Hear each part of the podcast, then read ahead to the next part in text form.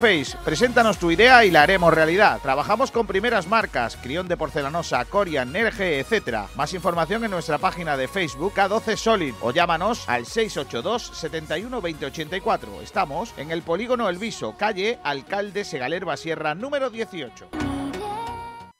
¿Estás cansado de darle al chupón por culpa de un atoro en tu casa? ¿Las lluvias han llenado tu fosa séptica o simplemente el agua no corre? Desatoros Enrique es tu solución. Somos especialistas en limpiezas industriales y de alcantarillados. Desatoramos todo tipo de tuberías y fosas sépticas. Tenemos servicio las 24 horas del día. Llámanos al 685 96 31 84. Estamos en Los Palmas, Rincón de la Victoria. Desatoros Enrique, no nos para ningún tapón. Somos expertos y podemos con todo. Recuerda nuestro número 685 96 31 84. Nunca se sabe cuándo van a atorarse tus tuberías. Nosotros estamos esperando para ayudarte las 24 horas. Desatoros Enrique. Cada botella de Tagus de Bodegas Excelencia cuenta una historia. Una historia que comienza seleccionando manualmente los mejores racimos de Cabernet Franc en nuestras propias vides de la serranía de Ronda para después reposar en una barrica de roble francés que le aportará cuerpo y aroma. Una botella de Tagus Tinto Roble tiene mucho que decir. Admire su color, aspire su aroma, saboree sus matices. Tinto Tagus, disfrútelo con todos los sentidos. Bodegas Excelencia, en el corazón de Ronda.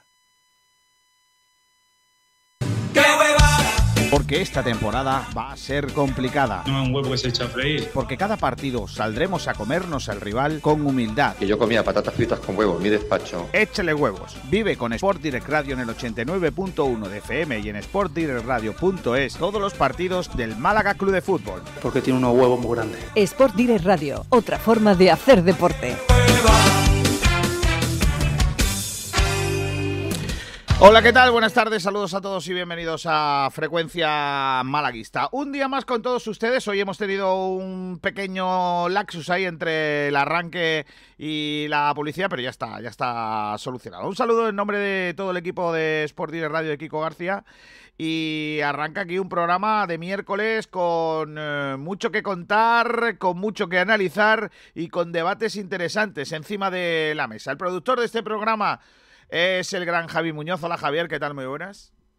Buenas tardes, Kiko. Hoy tenemos un programa interesante, tenemos un par de debates, varios temas y también mucho, muchas personas que nos acompañan para, para debatir. Pues sí, hoy interesante el, el día. ¿Qué tenemos eh, puesto encima de la mesa para debatir en esta jornada? Pues en redes sociales tenemos dos debates. El primero de ellos es eh, una pregunta para los oyentes. ¿Cuál crees que debe ser el sustituto de Ramón ante el Zaragoza? Recordemos que está lesionado del hombro y es muy probable que este fin de semana pues, se, pierda, se pierda el partido, por lo cual tendrá que haber un sustituto suyo ahí en el centro del campo. Y el segundo debate es acerca de las rotaciones en la portería. ¿Qué te parecen esas rotaciones que Pellicer está haciendo en las últimas jornadas? El otro día vimos cómo Soriano jugaba después de un tiempecito donde Barrios parecía que se había ganado la titularidad, que llevaba ya varios partidos en liga siendo titular y pues esa es la segunda pregunta que tenemos. Bueno, pues son debates que vamos a tratar en el día de hoy. Pedro Jiménez está por ahí. Hola, Pedrito.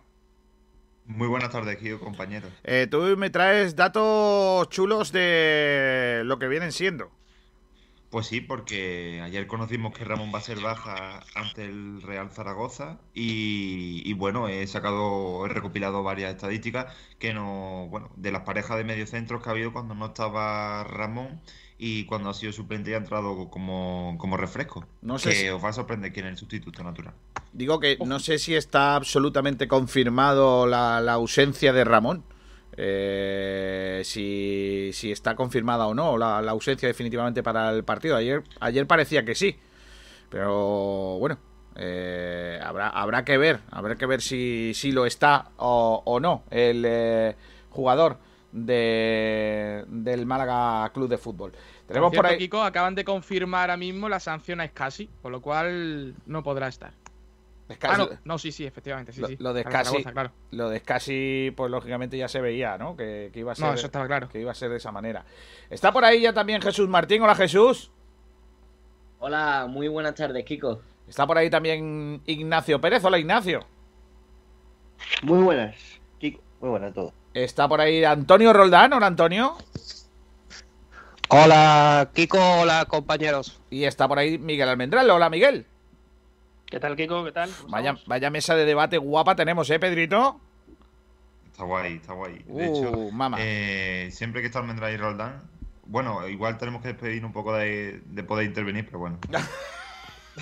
Pero será, lo que sea. siempre será porque vosotros queréis, no porque no os dejen, Claro, ¿no? claro, por eso digo. Madre mía. Oye, eh, Pedrito, hay un tema muy chulo y, y- y Javi, muy, muy chulo encima de la mesa. Eh, que, probablemente mañana, porque hoy no lo tenemos preparado, pero lo podremos recuperar mañana. Es que hay un mosqueo gordísimo en el fútbol español, en el no profesional o en el semiprofesional. eh, Precisamente por eso, ¿no? Los semiprofesionales contra los profesionales, ¿no? Eh, en tercera división y, y también en segunda B, pero especialmente en tercera división. Y es que con esto del COVID, como hay tantos partidos aplazados y, y partidos raros y tal, se están poniendo partidos en medio de la semana. ¿Qué ocurre? Que hay equipos que tienen a jugadores que solo viven del fútbol y que pueden jugar a cualquier hora del día, mientras que hay otros equipos que hay trabajadores en los que no pueden jugar en determinadas horas de- del día y se están estableciendo partidos eh, con lo que se entiende que se está adulterando la competición. Y el caso más llamativo es el del partido entre Malagueño y Antequera, que la federación ha eh, puesto eh, o propone un horario cuatro y media de la tarde, un miércoles, en Málaga. Lo- los jugadores de Atlético Malagueño, por lo que sea, pueden ir, porque, bueno, por lo que sea no, porque, porque viven de eso, viven del fútbol y no hacen otra cosa aparentemente, mientras que los jugadores de la Antequera, que son trabajadores, pues están muy mosqueados. También, por cierto, pasa con el palo, Estepona el palo, que es otro partido que se eh, pone eh, en, en esa fecha. Pero es que además el eh, Estepona jugará dos días después en Antequera y el palo dos días después en Melilla. O sea, con solo dos días de diferencia, ¿no? Todas estas cosas están, entienden, adulterando la competición, eh, Javi.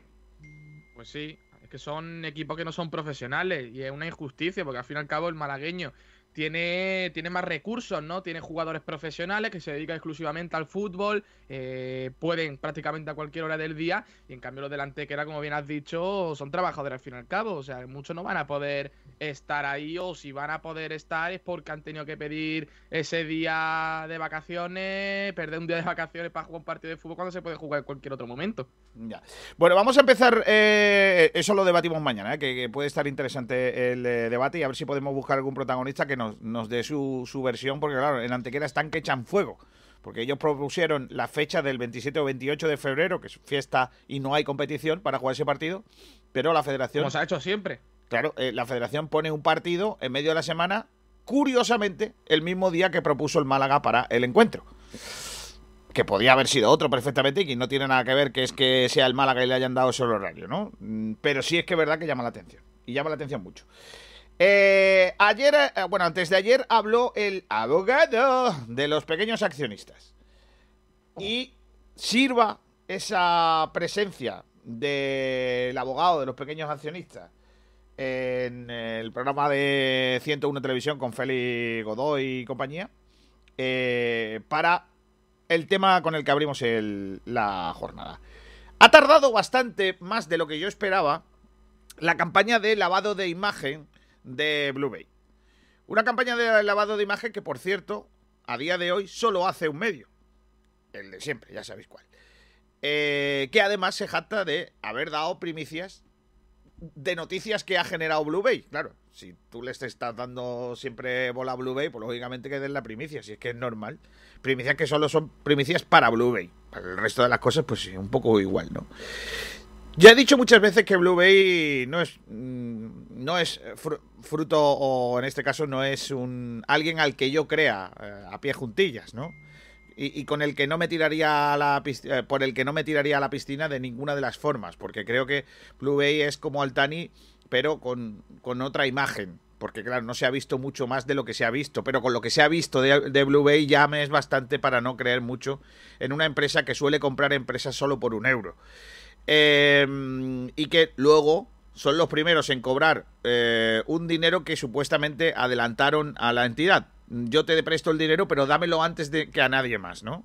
Y luego son los salvadores de- del eh, club. Blue Bay dice que está esto eh, manipulado, ¿vale? Blue Bay entiende que eh, se le quiere quitar del medio. Blue Bay entiende que hay una campaña contra Blue Bay para que Blue Bay sea la responsable del club, para que tenga posibilidades de adquirir eh, acciones de la entidad, para que sea la dueña del club y hacer con el club lo que le dé la gana. Eh, entiende eh, tanto Blue Bay como mm, bueno, los, los que le defienden que José María Muñoz lo único que quiere es perpetuarse en el puesto, cosa que ya sabéis que ha dicho que no, por activa y por pasiva, que Y creo José... que no puede tampoco. Y, O sea, que bueno, eh, es probable que haya una opción, porque José María Muñoz, una vez que deja de ser eh, el encargado de llevar a, a cabo este trabajo que le ha, le ha pedido un juzgado, volverá a ser una persona eh, normal, que no tenga nada que ver con la administración eh, pública, que tendrá su empresa, y si viene otro, otro club, o, o sea, perdón, otros dueños, si esos dueños quieren contratarle para que lleve el club, podrá hacerlo. Eso es que es una opción que está encima de la mesa. Lo que pasa que él ha dicho que no es su intención. Lo que pasa es que todo el mundo tiene un precio, ¿no? Y seguramente que él como profesional, si en algún momento viene una empresa, se compra el club y dice, oye, con lo bien que lo estás haciendo, ¿cuánto quieres porque en lugar de hacer el trabajo que haces en tu empresa, además haga esto?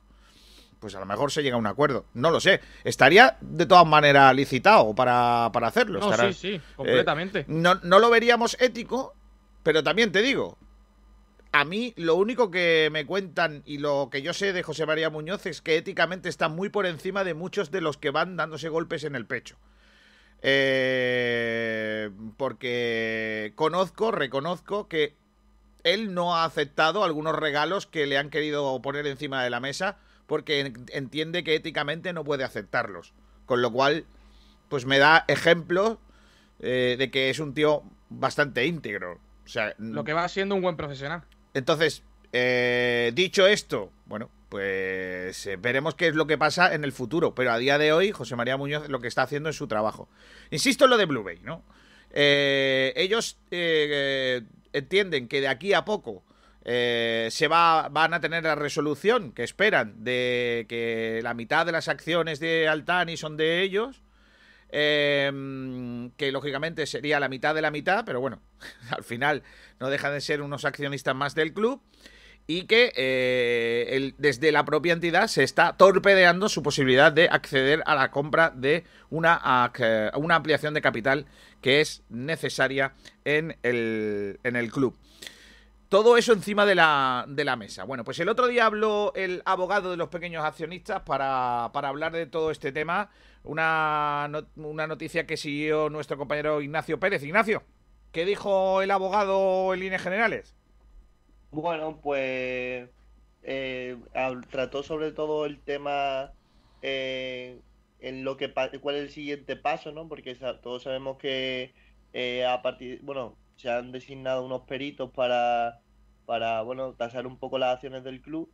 Y bueno, pues eh, dice cuáles cuál deben de ser los siguientes eh, los siguientes pasos, pero también recuerda que hay un, un bueno un juicio paralelo que el de Blue Bay con, con Altani, que ese también eh, está pendiente todavía de solucionarse y que hasta que, bueno, pueden, pueden, en, bueno, pueden eh, tasar las acciones de Altani, que son 97%, pero hasta que eh, no se sepa eh, si ese 49 creo que es por ciento de, de, Blue Bay se lo va a quedar Blue Bay, pues todavía es pues una hipótesis, por lo tanto Recuerdo, parece que, que va esto para largo. recuerdo lo que os decía antes.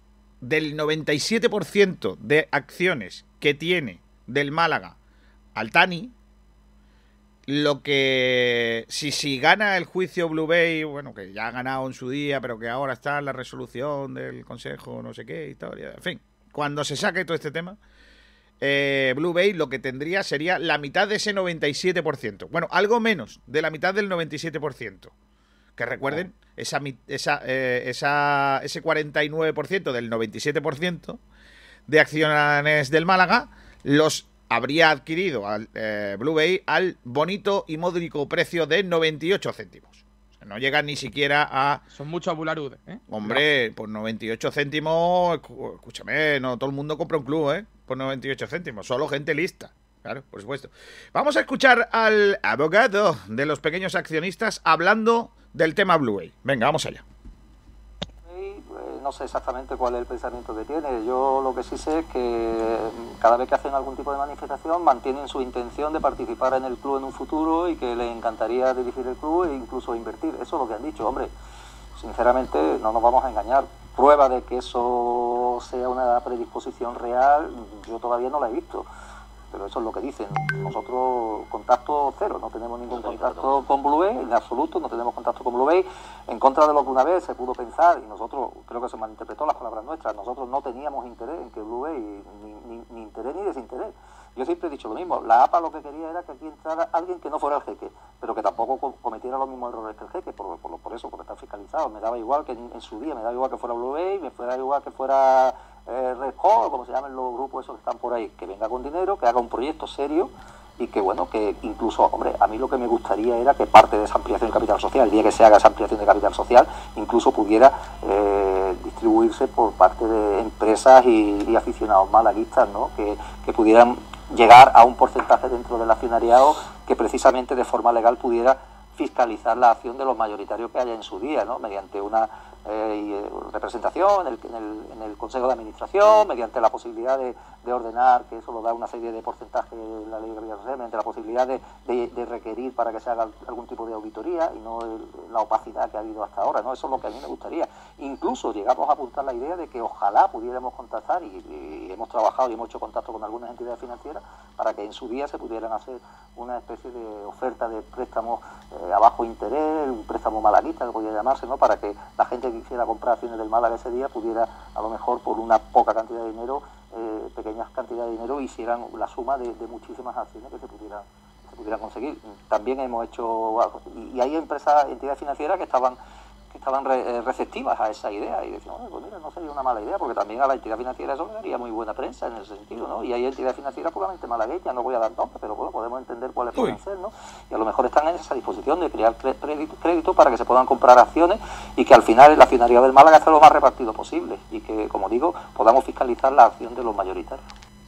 O sea, lo que os contaba yo hace no mucho, que los pequeños accionistas lo que pretenden es que esa ampliación de capital sea pequeñita para que eh, ellos o gente de Málaga pueda entrar y que no venga un tipo aquí, eh, un nuevo jeque, ¿vale? Básicamente. Alguien que ponga mucha pasta de repente eh, y que el club sea suyo y que haga de hecho el cortijo de Altani 2, ¿no? Vamos a decirlo así. Eso es lo que quieren los pequeños accionistas. Y con respecto a Blue Bay, los pequeños accionistas eh, insisten en que, bueno, que son otros más que están ahí, pero que no son los únicos. Mientras que hay otros que entienden que los únicos que pueden tener acceso o deberían de tener acceso a la compra del club eh, o de manera mayoritaria son los de Blue Bay. En fin, eh, más de lo mismo. ¿Qué opinión os merecen estas declaraciones del abogado de los pequeños accionistas? ¿Quién empieza? bueno, no me ha terminado de sonar convincente, ¿eh? lo, veía, lo veía muy dudoso y, que no tenía, o sea, no sonaba, como digo, convincente, ¿no? Eh, vamos a ver que, con el transcurso, porque hay que dar tiempo. Eh, yo creo que la APA es lo que más ha merecido, tiempo y confianza. Y, bueno, vamos a ver, como digo, y, y ya el tiempo dirá. Yo, sinceramente, creo que lo que dan a entender es que eh, no quiere que en un futuro eh, los pequeños accionistas, como, lo que se conocerá como la APA, tenga tan poca representación dentro del Málaga. Porque, eh, bueno, si hacemos memoria, hasta hace dos o tres años nadie sabía quiénes eran y cuál era su función dentro del club. Entonces, no creo que lo que creo que quieren hacer es que no haya esa separación entre el que tenga mayor poder y el resto. ¿Que eso se puede hacer? Pues ya ahí no, no sé por qué no, no entiendo de esos términos legales y demás. No, a ver, básicamente, muy complicado. básicamente lo que ellos quieren, lo que ellos pretenden, ¿eh? eh es que eh, los pequeños accionistas, o sea, que los accionistas, que no haya un gran mayoritario accionista, sino tener un poco el control también de para que no pasen estas cositas, ¿no? Yo sinceramente creo que complicado, Complicado que, esto sea así y, tal. Y, además, eh, lo hablábamos un día, no hace demasiado, ¿no? Eh, eh, si queríamos una ampliación de capital top, con gente aquí que venga a poner pasta en plan Almería, vamos a decirlo así, o queremos una ampliación de capital pequeñita para que la gente reparta accionariado, ¿no? Entre mucha gente. yo prefiero un tío que sea el dueño del club, la verdad. Una empresa que diga, yo me voy a jugar aquí mis cuartos. Que, es que, el otro puede conllevar muchos problemas. Claro, un reino de taifas así con mucha gente mandando, uh, problemas. Y más que yo me conozco a mi curro, ¿eh? Yo me conozco a mis malaguistas y a mis malagueños. Cuidado con eso. Entonces yo preferiría otra cosa. Pero bueno, eh, eh, los pequeños accionistas tienen un pensamiento. Eh, creo, imagino, que tienen su, su carta bajo el brazo en alguien que sea, bueno, de aquí, de la zona, que sienta los colores y que, y que bueno, eh, mire por el club y seguramente estén defendiendo esa, esa opción que nosotros aún a día de hoy desconocemos, ¿no? Eh, me consta también que dentro de los pequeños accionistas hay gente que está a favor y hay gente que está en contra de esta situación, porque es lógico. Eh, lo que sí está claro es que después de lo de esto, las campañas de lavado de imagen de Blue Bay no van a ningún sitio. Roldán, Miguel Almendral, estáis muy callados. No sé si es que estáis guardando toda la bala en la recámara para ahora después palo. Creo que es que no. hay mucho que decir, ¿eh? O sea, me refiero, los pequeños accionistas han hecho un brindis al sol, Blue Bay ha hecho lo de siempre, gracias a los señores de Envolver Pescado, y, y, es que no tiene, es que yo creo que de verdad todo esto no tiene ningún recorrido. A mí lo de la ampliación es pequeña, la ampliación es grande, yo creo que eso es mm, básicamente no saber de qué va esto. Si yo saco una oferta pública de acciones, la puede comprar cualquiera que tiene dinero pero antes se, hay que ofrecérselos a los accionistas que ya están. Por lo cual, y además por, eh, por un orden. Si sea el G que tuviera más dinero, lo único que tendría que hacer es entrar en esa ampliación y recomprar, entre comillas, a No si le quitan las acciones. Claro, ese es el problema. No, no, no, en la ampliación de capital sí podría entrar. vamos a ver. Pero, pero Miguel, eh, vamos a ver, sí, lleva razón. Eh, Altani, o sea, la ampliación de capital tiene un orden, ¿vale? Eh, primero puede comprar el máximo accionista, luego lo no sé qué, y luego así hasta los más pequeños accionistas, hasta que llegue un momento en el que si nadie ha comprado esas acciones, pueda entrar eh, públicamente cualquier persona, ¿vale? Para comprar eh, un paquete accionarial, ¿vale? puede ser una acción hasta mm, todas las que, se pongan. Lo que ¿Vale? Entonces, de ahí depende el, el, precio y las cantidades que se, que se interpongan. ¿Qué ocurre en esta situación y por qué está Blue Bay mosqueada? ¿Vale? ¿Por qué entiende Blue Bay que le están torpedeando? Bueno, pues lo que entiende Blue Bay que le están torpedeando es porque a día de hoy Blue Bay no tiene capacidad para decidir sobre las acciones que supuestamente va a recibir. ¿Por qué? Porque todas las acciones de, de, Altani y sus hijos, todas, de todas las asociaciones, de todas las sociedades que tienen acciones dentro del Málaga, están en manos del administrador judicial. Y en el caso de que se haga esa ampliación de capital dentro del plazo en el que ellos no tienen oportunidad de conseguir voto en esa referencia, eh, no podrían entrar en esa compra de ampliación de capital.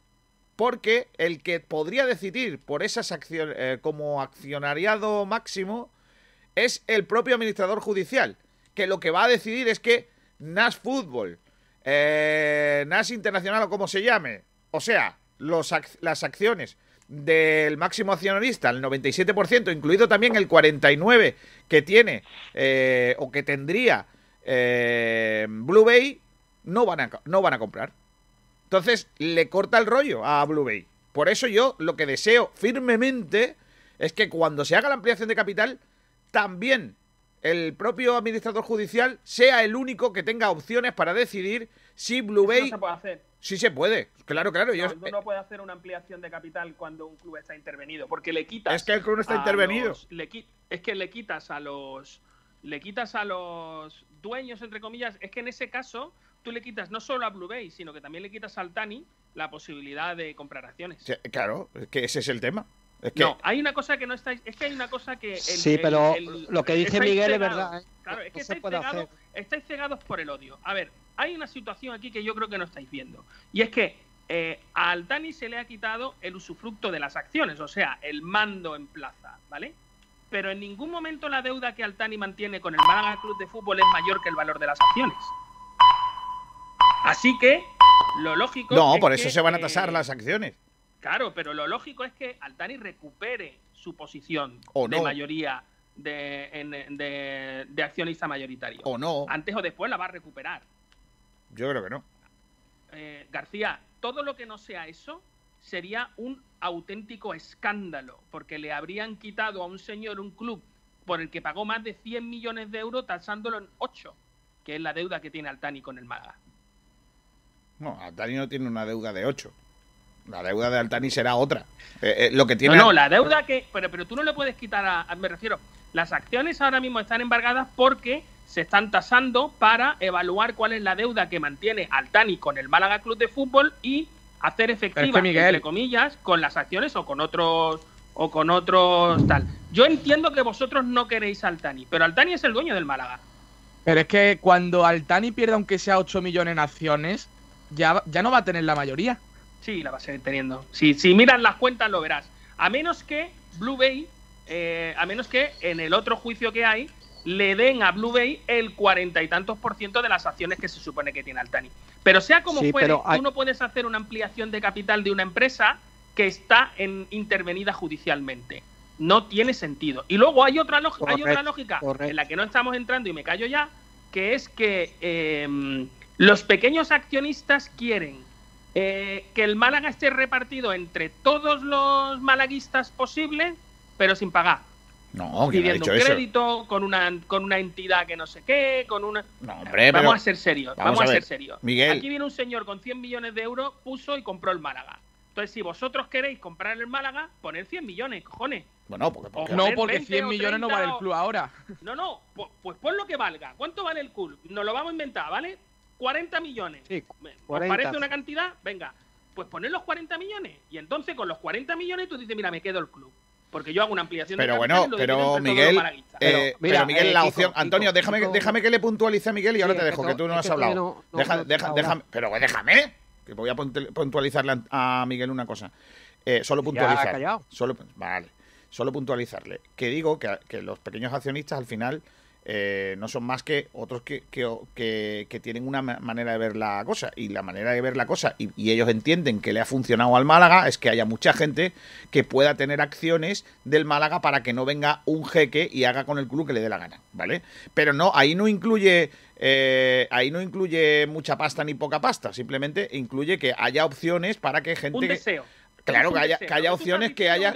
Correcto. Que haya gente que quiera comprar acciones del club y que de otra manera no podría. Es decir, si viene un señor. deseos tenemos todos. Claro. Ahora lo que hay que poner dinero detrás Bueno, de pero, deseos pero no es lo mismo, no es lo mismo eh, la posibilidad de comprar dos acciones eh, a, no sé, a 30 pavos que un tío diga, bueno, me voy a gastar eh, 90 pavos en ser eh, aficionado, o sea, compromisario. Y con mis 90 pavos, con mis tres accionecitas, pues bueno, quiero tener aquí un poco también derecho a decir cosas. Vale, pues ya está, pues está en su derecho y me parece bien.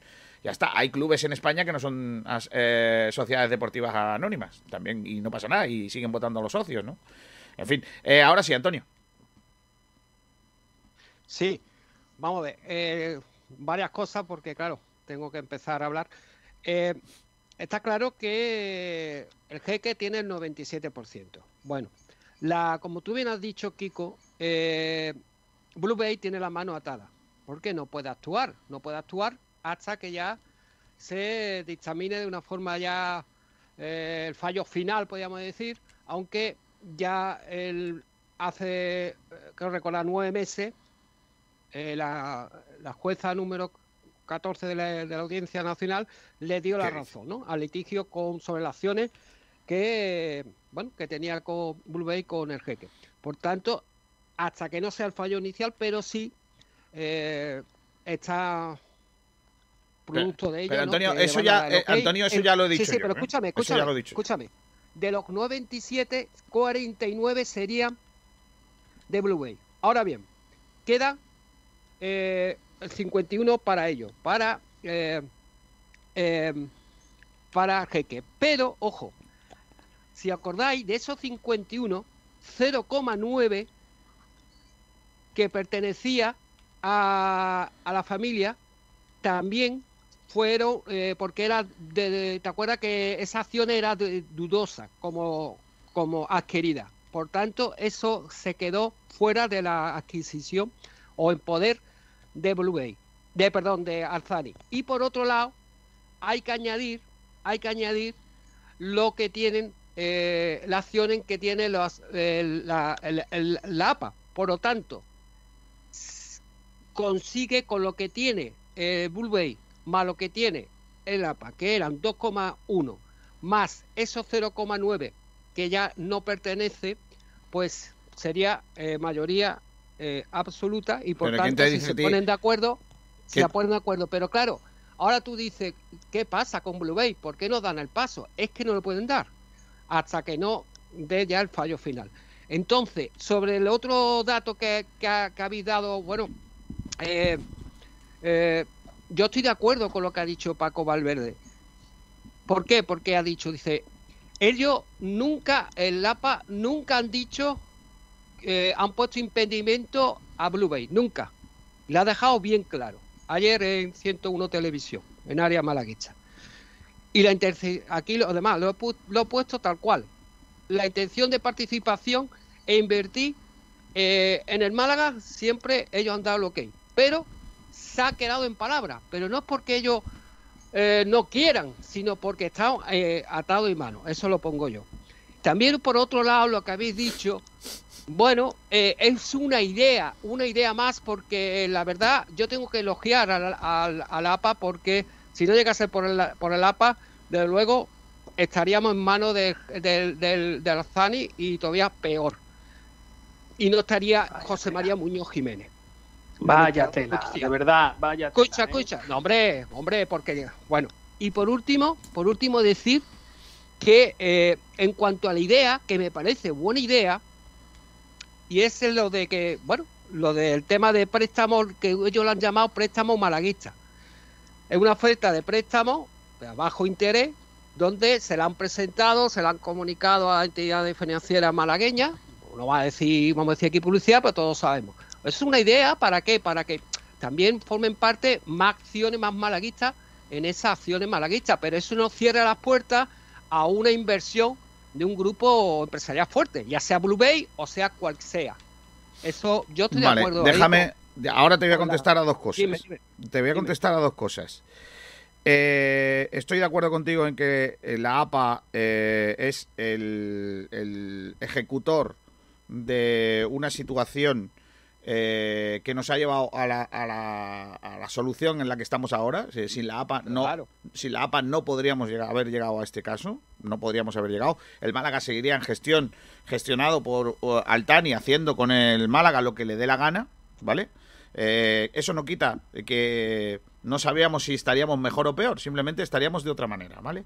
O a lo mejor no estaríamos, o a lo mejor no estaríamos, ¿vale? El caso es que la APA presenta Estaríamos la denuncia, desaparecidos. o a lo mejor, que- insisto, a lo mejor no estaríamos, pero bueno, No estoy de acuerdo. Nunca pero se va a saber eso, nunca se va a saber. Son hipótesis que nunca se van a saber. Pero sí es verdad que la APA nos ha llevado a la situación en la que estamos. Sin ellos no podríamos estar en esta. ¿Que entendéis que es mejor que antes? Vale. ¿Que enteráis que antes hubiésemos, que con los de antes hubiéramos estado mejor?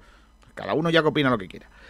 Eh, ahora, Blue Bay tiene un problema que tú no has contado, Miguel. Eh, perdón, eh, Antonio, que es si mañana eh, que ellos entienden que va a ser en mayo, ¿eh? Ellos entienden que a finales de mayo la, eh, el, como el Consejo Superior de Justicia de Andalucía les va a decir que efectivamente lo que ha dicho la jueza es, es que llevan razón y que ellos son los dueños de la mitad de Nash Football y de la mitad de las empresas estas famosas que tienen el poder, el control del, eh, se- del 98% aproximadamente, 97% de las acciones del Málaga Club de Fútbol. Hasta ahí bien, estoy de acuerdo. Cuando el juzgado le diga que efectivamente que llevan razón, que ellos compraron el club por un euro, ¿vale? Se van a encontrar de bruces con una situación que es real, que es que hay una jueza que es la misma que le ha dicho que ellos son los dueños de esa mitad por un euro, que ha mandado a un señor a controlar las acciones que tienen ellos. Es decir, Blue Bay no puede tener acceso a esas acciones, porque el que controla esas acciones es el administrador judicial, porque es quien controla las empresas que tienen el 98% de las acciones del Málaga. Es decir, quien votaría y quien está votando en nombre de Blue Bay a día de hoy, les guste a Blue Bay o no, es José María Muñoz. Y lo que entiende eh, Blue Bay y lo que quiere Blue Bay es que José María Muñoz se quite de en medio para ellos controlar en el, en el mes de mayo esas acciones que a día de hoy no tienen control. Y lo que quiere José María Muñoz Muñoz les ha pedido dinero. Les ha dicho Correcto. que ellos Correcto. tienen una deuda con el Málaga Correcto. de fútbol y tal, por lo cual no José solo, no solo José María es Muñoz. para. No solo José María Muñoz. Claro. Es que no es que lo haya pedido José María Muñoz. Es que le están investigando desde los juzgados. Le están investigando si es verdad o no que hay una deuda por ese dinero. Ese es el, es el kit de la cuestión.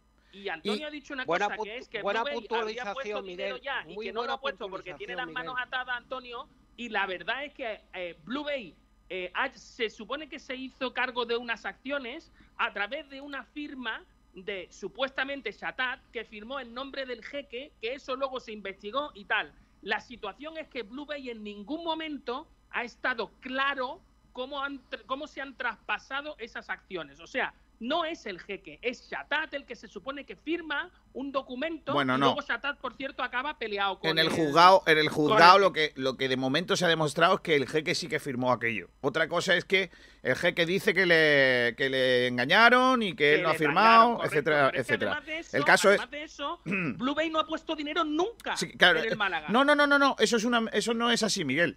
Blue Bay Hombre, si- si se Blue supone- Bay si puso dinero. que no han pagado una, una publicidad y además de eso han comprado el dinero por el, No. por el Málaga por un, este paquete de acciones que si yo no recuerdo mal, si yo no recuerdo mal, es la mitad de las acciones, no el 100%. Son la mitad porque eh, No, eh. Altani tenía Altani tenía las acciones divididas en dos Es empresas. 48, 48. Sí, Altani tenía en las, las acciones divididas en dos empresas y aunque ahora mismo las dos empresas las controla José María, eh, Blue Bay solo tiene una, acceso a una de ellas.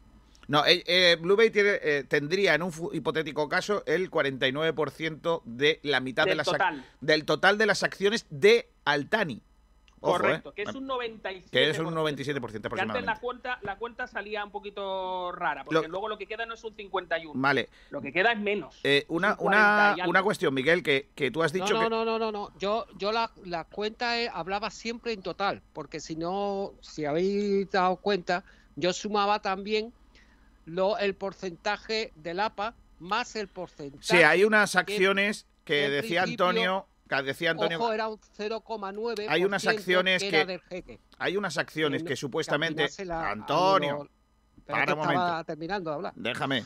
Hay unas acciones que supuestamente se están investigando de la compra de las acciones con el propio dinero del Málaga Club de Fútbol, que son en torno a un, a un 0,9%, un 0,9 o 8%. Sí, sí, que, no, no, que son las 0,9, acciones que un eh, que supuestamente unas acciones de un pequeño accionista dentro de los pequeños accionistas, uno de los más grandes, que supuestamente el club habría le habría o sea, que supuestamente Altani le habría comprado, pero que lo hizo con dinero del propio club, algo que no se puede hacer. Si eso se demuestra, pues tendría esas acciones, pues obviamente pues no tendrían ese, esa situación o Altani no podría tener esas acciones, ¿vale? Eh, entonces, lo que quiero decir con esto, eh, Miguel, un detalle. Eh, Blue Bay sí puso dinero. O sea, le prestó dinero al Málaga. ¿Vale? Blue Bay le prestó dinero al Málaga en una situación muy complicada. Yo tengo entendido que lo que hace es asumir una deuda. No, no, no, no, no, no. No, no, no. Él, supuestamente Blue Bay lo que dice es, yo entro a gestionar y a- asumo la deuda. Pero asumir la deuda no es poner dinero, García. Claro, claro, él asume la deuda, pero ¡oh, qué casualidad! Entro a gestionar, pero la deuda sigue. Cuando me, cuando me echa el Tani, la deuda sigue. Con lo cual, yo no, no he arreglado nada. O sea, yo he gestionado durante un tiempo el club, pero no he puesto dinero. García, El club, si déjame, déjame un aval- detalle, Miguel, déjame un. si yo tengo un aval, espero que tú dices que has puesto dinero. Si yo tengo un aval, yo tengo un aval porque tengo una capacidad de endeudamiento con una entidad financiera, Sí. cuando yo entro a gestionar, ese aval se suma al Málaga. Entonces, si, si tú tienes, mm, yo qué sé, un millón de euros y entro yo contigo y yo tengo cinco millones de euros, teóricamente la capacidad de endeudamiento de los dos juntos es mucho mayor. Claro. Es así de sencillo. Pero Vale. si luego cuando yo me voy, la deuda es la misma, yo no he puesto un duro. Claro, pero déjame, déjame una cosa, que sí es verdad que eh, Blue Bay pone un dinero, ¿vale? De, eh, él- él- como ahora la federación, o sea, como ahora la liga que le ha dejado 5 millones de euros al Málaga, que el Málaga va a ir pagando poco a poco, o se lo van a ir descontando de lo que, la, lo que los derechos de imagen, o como sea eso, de televisión o lo que sea. Eh, Blue Bay pone un dinero, pero oh, qué sorpresa.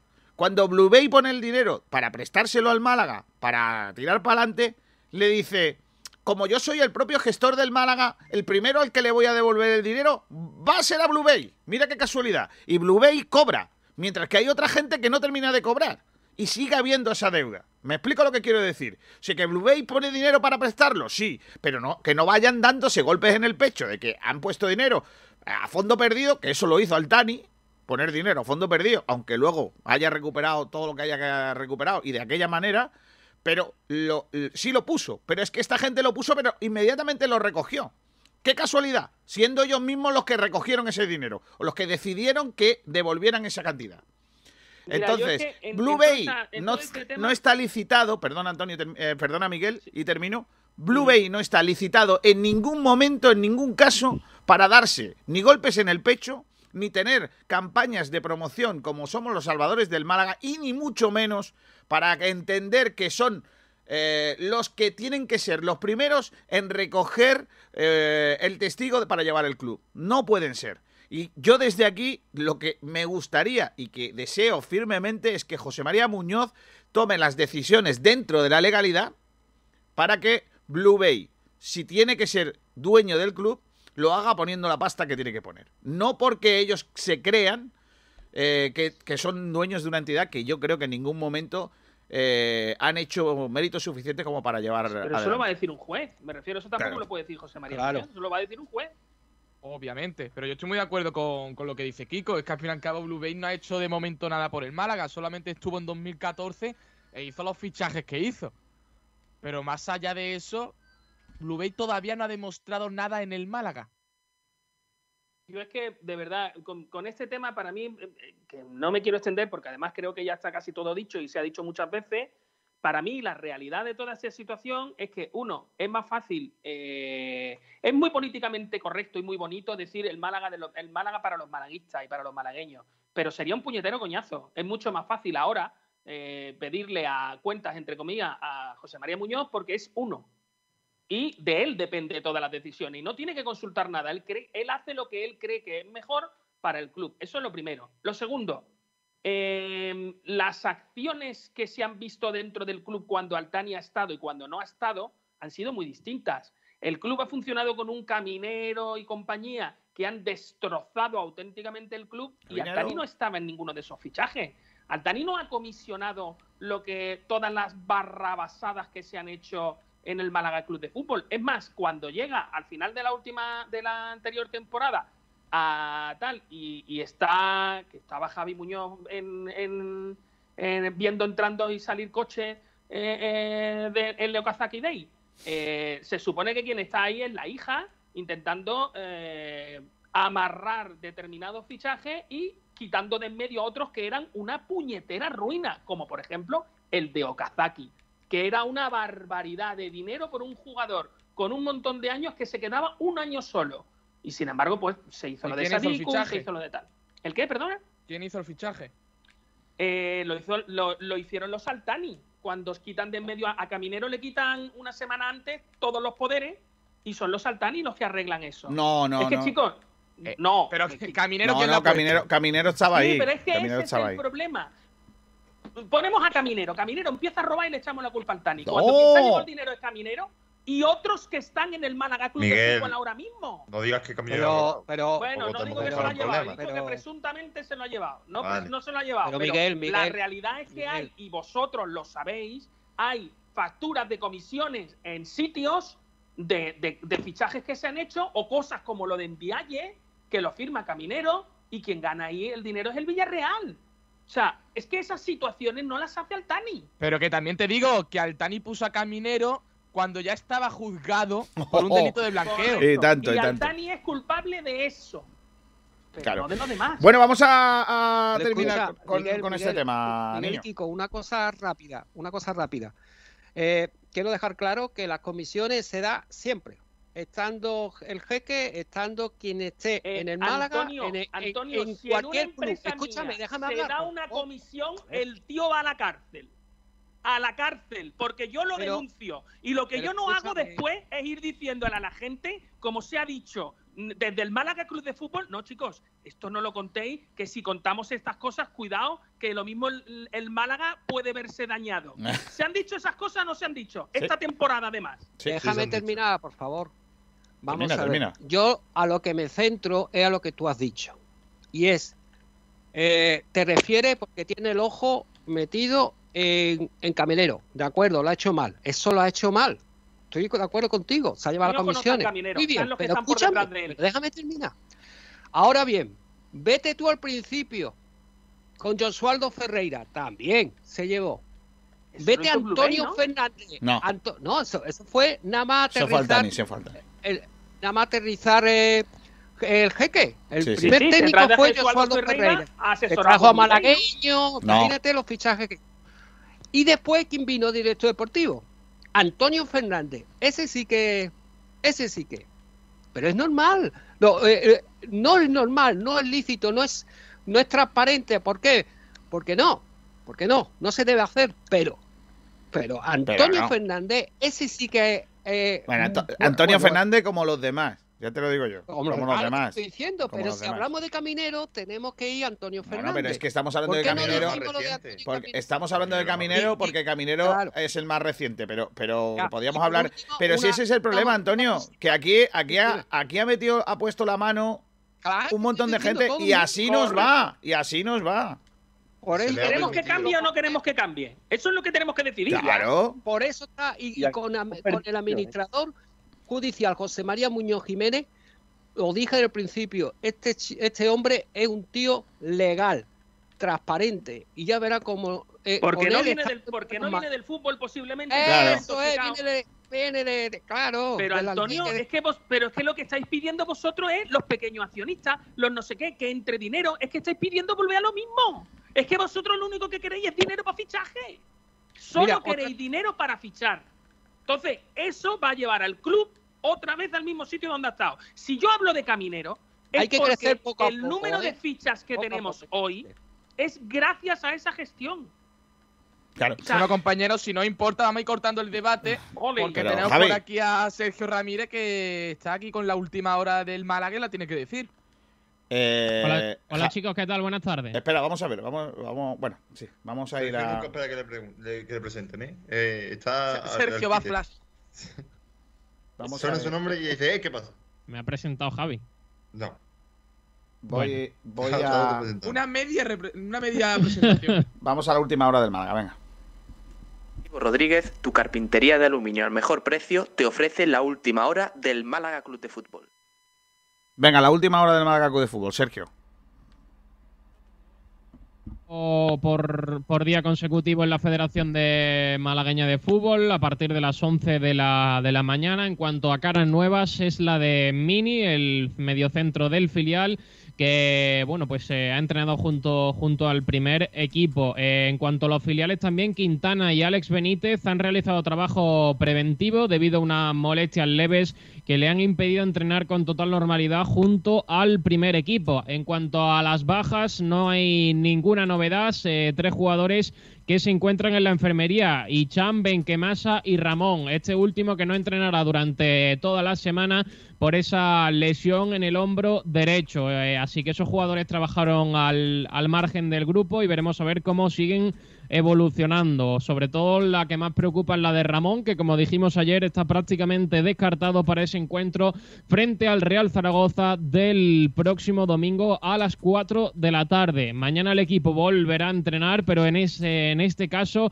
regresa a las instalaciones del Estadio de la Rosaleda para los últimos entrenamientos de cara a ese importante partido del domingo. Así que cinco bajas las que ha habido hoy en el Málaga Club de Fútbol. Quintana, Benítez, Icham, Benquemasa y Ramón, mientras que Mini ha sido la nota positiva y ha entrenado hoy junto al primer equipo.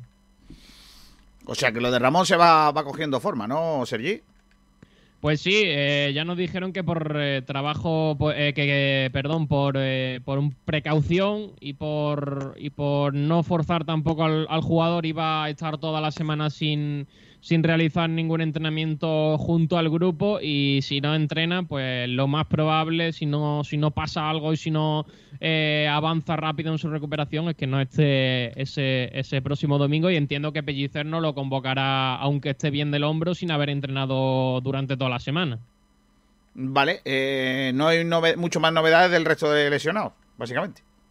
No, poquita cosa. Siguen eh, trabajando al margen con el redactador físico y bueno, pues pocas novedades, la, la verdad. Eh, llevan ya tiempo, sobre todo Ichan, que sabemos que ha tenido ya varias lesiones esta temporada. Desde el club, es la verdad que, que preocupa el canterano y bueno, veremos a ver si, si Benquemasa avanza, avanza rápido y puede estar disponible para, para pellicer el próximo el próximo domingo con esa baja de Ramón seguro que si, que si llega Benquemasa puede ser eh, un, un buen refuerzo para, para el Málaga para ese partido.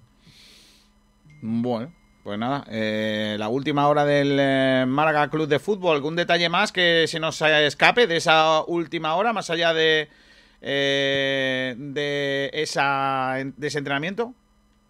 Pues no, poquita, poquita cosa. eh, lo que digo, mañana de nuevo entrena el, el Málaga en el estadio de la, de la Rosaleda. Estos dos días lo ha hecho en la federación por, por temas de, de césped y de dejar eh, descansar un poquito a las instalaciones de, de la Rosaleda. Y bueno, pues ya mañana regresan, regresan allí. Recordamos que va a haber entrenamiento el próximo jueves, viernes y sábado antes de ese partido el domingo.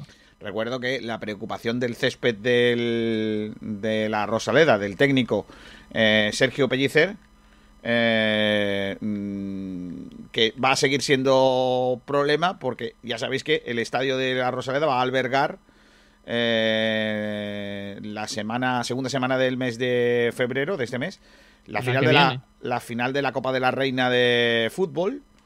Eh, no se descartan a- algún entrenamiento previo eh, Es lo y- más probable. y lógicamente, pues eso es una carga de entrenamientos de el único, bueno, el, el recinto en donde el Málaga Club de Fútbol está entrenando con más asiduidad, ya saben, en el, en el el anexo, y luego en el, en el eh, principal campo, ¿no? En la Rosaleda. Así que, dicho un esto, un césped que fue cambiado en verano, si no me equivoco. como todos los veranos, por otra parte. Claro. que, que por ese lado sigue la preocupación de Pellicer. Eh, Miguel, el caso es si van a dejar a las chicas entrenar en la Rosaleda o no, o le van a hacer un rincón. Hombre, eh, yo el hecho de que no hayan debutado todavía, Ya ves. Como, sin embargo, al Real Madrid y a, y a Bilbao no se lo hicieron, ¿verdad? no, vinieron hasta vinieron hasta la ¿Os acordáis de las del príncipe de Zamunda? Las que van tirando las flores. Sí, sí. Esa, esa. Vinieron Eh, con... Es verdad. No, es que verdad. me y consta- con vuelta a ruedo, luego- ¿verdad? Con vuelta a ruedo por más marítimo. No, no, pero me consta que luego, luego mm, sí que es verdad que Pellicer, creo que además lo, di- lo, dij- lo dijimos aquí en, en frecuencia, luego Pellicer estuvo un poco, pues eso, viendo cómo había quedado el, El el césped, sí. césped. Sí. Por cierto que mañana se presenta ese, ese partido, ¿eh? Eh, la final de la Copa de la Reina en, eh, en Málaga. Eh, Sergi, ¿alguna cosita más? ¿Me cuentan los de Ale No. Escardó, que es otro ex malaguista que se va cedido en este mercado, que lo han cedido del, del Alcorcón a... ¿Dónde? ¿A dónde lo mandan? ¿A Miranda de Ebro? ¿Al Mirandés? ¿Puede ser, Pedrito o Sergi? Sí, creo que sí. A la Cultural Leonesa. Vale, vale, vale. Bueno, a, seg- a segunda vez. A segunda vez, efectivamente. Sí. Alex. Cardó. Alex Cardó. ¿Sabéis Ah. por qué? ¿Por qué? Porque tuvo la última jugada y en vez de pasársela a compañeros que estaban solo al segundo palo, quiso marcarle un gol a su ex Málaga, hacer su vendetta y dice, sí, pues ahora te cedemos. No, porque, porque han fichado muchos de broma, delanteros. En plan de broma. Han fichado varios delanteros, ¿eh? Han fichado a Ya, Chisco, han fichado de varios delanteros chulos Pero- ahí en el. Pero Kiko, si hubiera marcado el gol, hubiera dado la asistencia, que era lo más fácil, pues Bueno. quizás a lo mejor se hubieran pasado, pe- pensado esas- ese pase, ¿no? Yo O es que creo- habría que comentar que el otro día debutó en primera división un ex del Málaga, eh, de la cantera, al que por lo que se ve no subimos ver, y, Shakla. jugó de central Sofian Shakla, eh, Sí. Getafe. Cristian, Pero ya correcto. había debutado de antes, ¿no? Sí, Sí, No, creo jugado. que, de- ¿Había jugado en primera Había- vez? claro, No, con o sea, el Villarreal. Villarreal, ¿no? Con el Villarreal varias veces. Había claro. jugado con el Exacto, Villarreal. con el Villarreal. Claro, a ese se lo alguien quita. A ese, Otro que se nos ha escapado. a ese se le escapa al Málaga por culpa de Salva Ballesta, esa mentira de entrenador. Sí. Porque Correcto. Salva Ballesta, Correcto. eh, el chaval no lo va a decir nunca, pero mm, el chaval pasó un año, bueno, no, no llegó a ser un año porque se fue al Betis después. Eh, Tam- él- él- También te digo una cosa. él ha dicho ¿eh? siempre, Sofian ha dicho- Ahí tenía, Kiko, tenía sus carencias. ¿eh? Eh, Antonio, independientemente- salto, enti- independientemente de la calidad del chaval, lo que no puede salir es de aquí un, jugador diciendo, ojo, ¿eh? Lo que pasa es que él no lo va a decir, porque lógicamente es profesión y va contra, contra él, que él entendía que no jugaba por cosas que no tenían nada que ver con lo deportivo y tenían más que ver por cosas eh, relacionadas con su etnia o su religión o su nacionalidad. Y eso, No creo que sea eh, eso. eso me lo ha dicho a mí el jugador.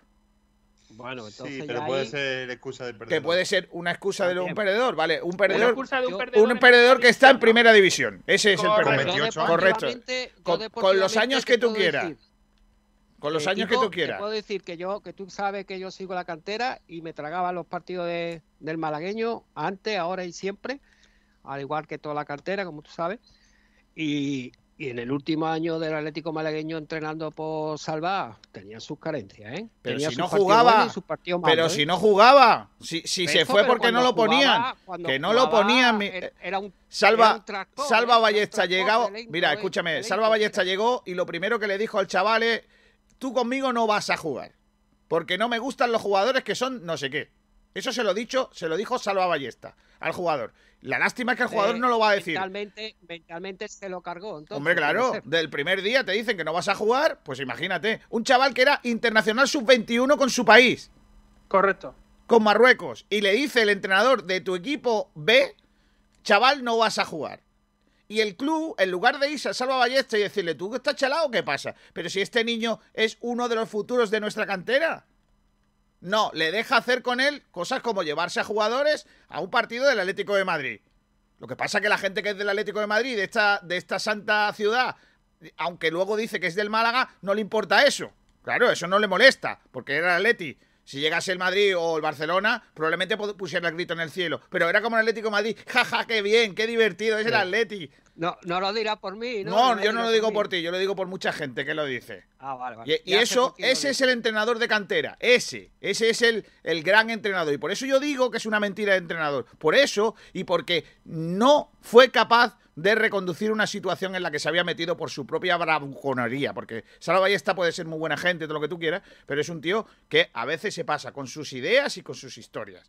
Entonces, lo que no puede permitir el club, y lo permitió entonces, es que el entrenador haga las cosas que haga, que hace. Y te recuerdo que cuando Salva Ballesta se lo carga el gran Manel Casanova, porque se lo carga Manel Casanova, ¿eh? Sí, Salva Ballesta se va del estadio, se va del estadio de la Rosaleda dando portazos, porque entiende que lo que le habían hecho no era normal. Y, y Manel Casanova durante esa temporada tuvo miles de enfrentamientos con él, porque Salva Ballesta iba por su cuenta. No quería hacer nada que fuera en, eh, en detrimento de su imagen y de su labor como entrenador. Y él, como entrenador del filial, es entrenador del filial y tiene que hacer lo que diga el club. Porque es entrenador del filial. Y a- lo que le hizo a Sofian no es más que el ejemplo de eso. ¿Que es verdad que luego Sofian tiene sus carencias? Por supuesto. ¿Que es un jugador que probablemente igual tampoco hubiera llegado? También, ¿por qué no? Pero que en el Málaga había unas expectativas con ese jugador y se las cargó un entrenador, sí. Y De hecho, Kiko, si te acuerdas, como tú bien apuntado, se fue al Betis. Pero ¿tú sabes por qué se fue al Betis? No, no lo sé. Porque se lo llevó otro otro entrenador, también la cantera, que Mané Casanova. Hay que decirlo, no lo quiso. Alberto González. Vale. Eh, ahora entrenador del Linares. Que- Correcto. Que, por cierto está haciendo un por campañón. cierto, Que- campañón, es que un pedazo de entrenador. que está haciendo un campañón y que eh, el año pasado iba a ser entrenador del malagueño, si no me equivoco, Correcto. hasta que eh, lo paró la muchacha, ¿Cómo se llama? ¿Cómo se llama el entrenador? este? Alberto González. Alberto, Alberto González. González. Era, que lo escribo eh, aquí. era el entrenador, era el entrenador que, Con el Polejito que iba, también. el entrenador que iba a entrenar el malagueño hasta que la hija de Altani llegó a un acuerdo con Pellicer. que es quien firma por el Málaga. Os recuerdo que Alberto González está hecho porque lo iba a traer, eh, ¿cómo se llama mi amigo Rafa? Rafa Gil. Rafa, Rafa Gil, Gil, porque es de su pueblo y son amigos, son, eh, son eh, de todos. Entonces, Sergio Pellicer, ahora entrenador del primer equipo, esta historia es muy buena, estaba hecho con el Jaén. Iba a entrenar a Jaén. Y Alberto González iba a entrenar al Málaga. ¿Vale? Iba a entrenar al Málaga. Eh, ¿Qué ocurre? Que eh, llega la hija, Jamián, y le dice, ¿cómo? ¿Que tú vas a traer a este tío que no lo conoce nadie, Alberto González, que es amigo tuyo? Nada. Yo no quiero a Rafa Gil ni quiero a Alberto González. Y se los carga. Se carga el fichaje. Llama a Pellicer, que estaba firmado por el Jaén, y ficha a Pellicer para el filial. Y Alberto González termina entrenando al Jaén. Hubo un intercambio ahí de entrenadores. El Málaga se hizo con el entrenador del Jaén y el, y el Jaén el entrenador del malagueño, básicamente. Y ahora, época, y ahora Pellicer es entrenador del primer equipo del Málaga. Esto es de así. aquella época. Las vueltas que da la vida. La vuelta que da es la vida, De los tres hijos de Altani, Sí. eh, solo una le interesaba el fútbol o le interesaba algo. Sí, pero sabía igual que los hermanos, o sea, nada. Sí, Eh, sí, pero era bastante sí. más implicado. Málaga, Por lo sí. menos venía a trabajar. Correcto. Bueno, pues Pero esta Miguel- es la última hora del Miguel- eh, Málaga Club de Fútbol eh, que nos ha traído Sergio Ramírez. Talleres Metálicos Diego Rodríguez, tu carpintería de aluminio al mejor precio, te ha ofrecido la última hora del Málaga Club de Fútbol. Los mejores forjados, rejas, puertas y ventanas y a los mejores precios en talleres metálicos Diego Rodríguez. Calidad y servicio con unos precios inigualables. Somos especialistas en ventanas, mamparas de baño y de oficina, rejas, puertas, barandillas. Pídenos presupuestos sin compromiso en los teléfonos 952 30 85 86 o 639 01 18 30. Le esperamos en calle Navia número 21, Polígono San Alberto en la zona de Carlinda. Talleres metálicos Diego Rodríguez. Tradición familiar de padre a hijo con más de 50 años de experiencia.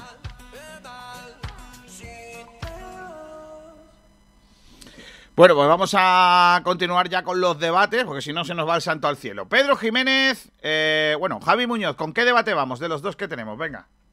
Pues vamos con el, con el tema del centro del campo. ¿Cuál crees que debe ser el sustituto de Ramón ante el Zaragoza? Pero antes, Pedro Jiménez se ha traído un temita preparado de los sustitutos que ha tenido Ramón durante esta temporada. Venga, Pedro, que yo quiero que me, que me digan nombrecillos, venga.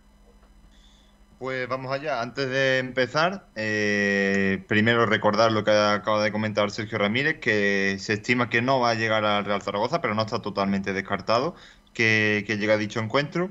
Y hay otro jugador, centrocampista, bueno, defensa, que pueda actuar de centrocampista o centrocampista que pueda actuar de defensa en ambas posiciones, que es casi que está sancionado y tampoco podría jugar, que es uno de los sustitutos habituales cuando no está Ramón. Ramón ha jugado un total de 21 partidos, 18 han sido como titular, y en esos tres partidos que no ha sido titular, las parejas han sido Escasi y Cristian, eh, que posteriormente entró por Cristian el granadino, y el en el anterior partido al encuentro ante el Mirandés fue contra el Sporting, donde estaban eh, Ramón, Luis Muñoz y. Perdón, Ramón y Luis Muñoz eh, la pareja que más ha jugado, ¿no?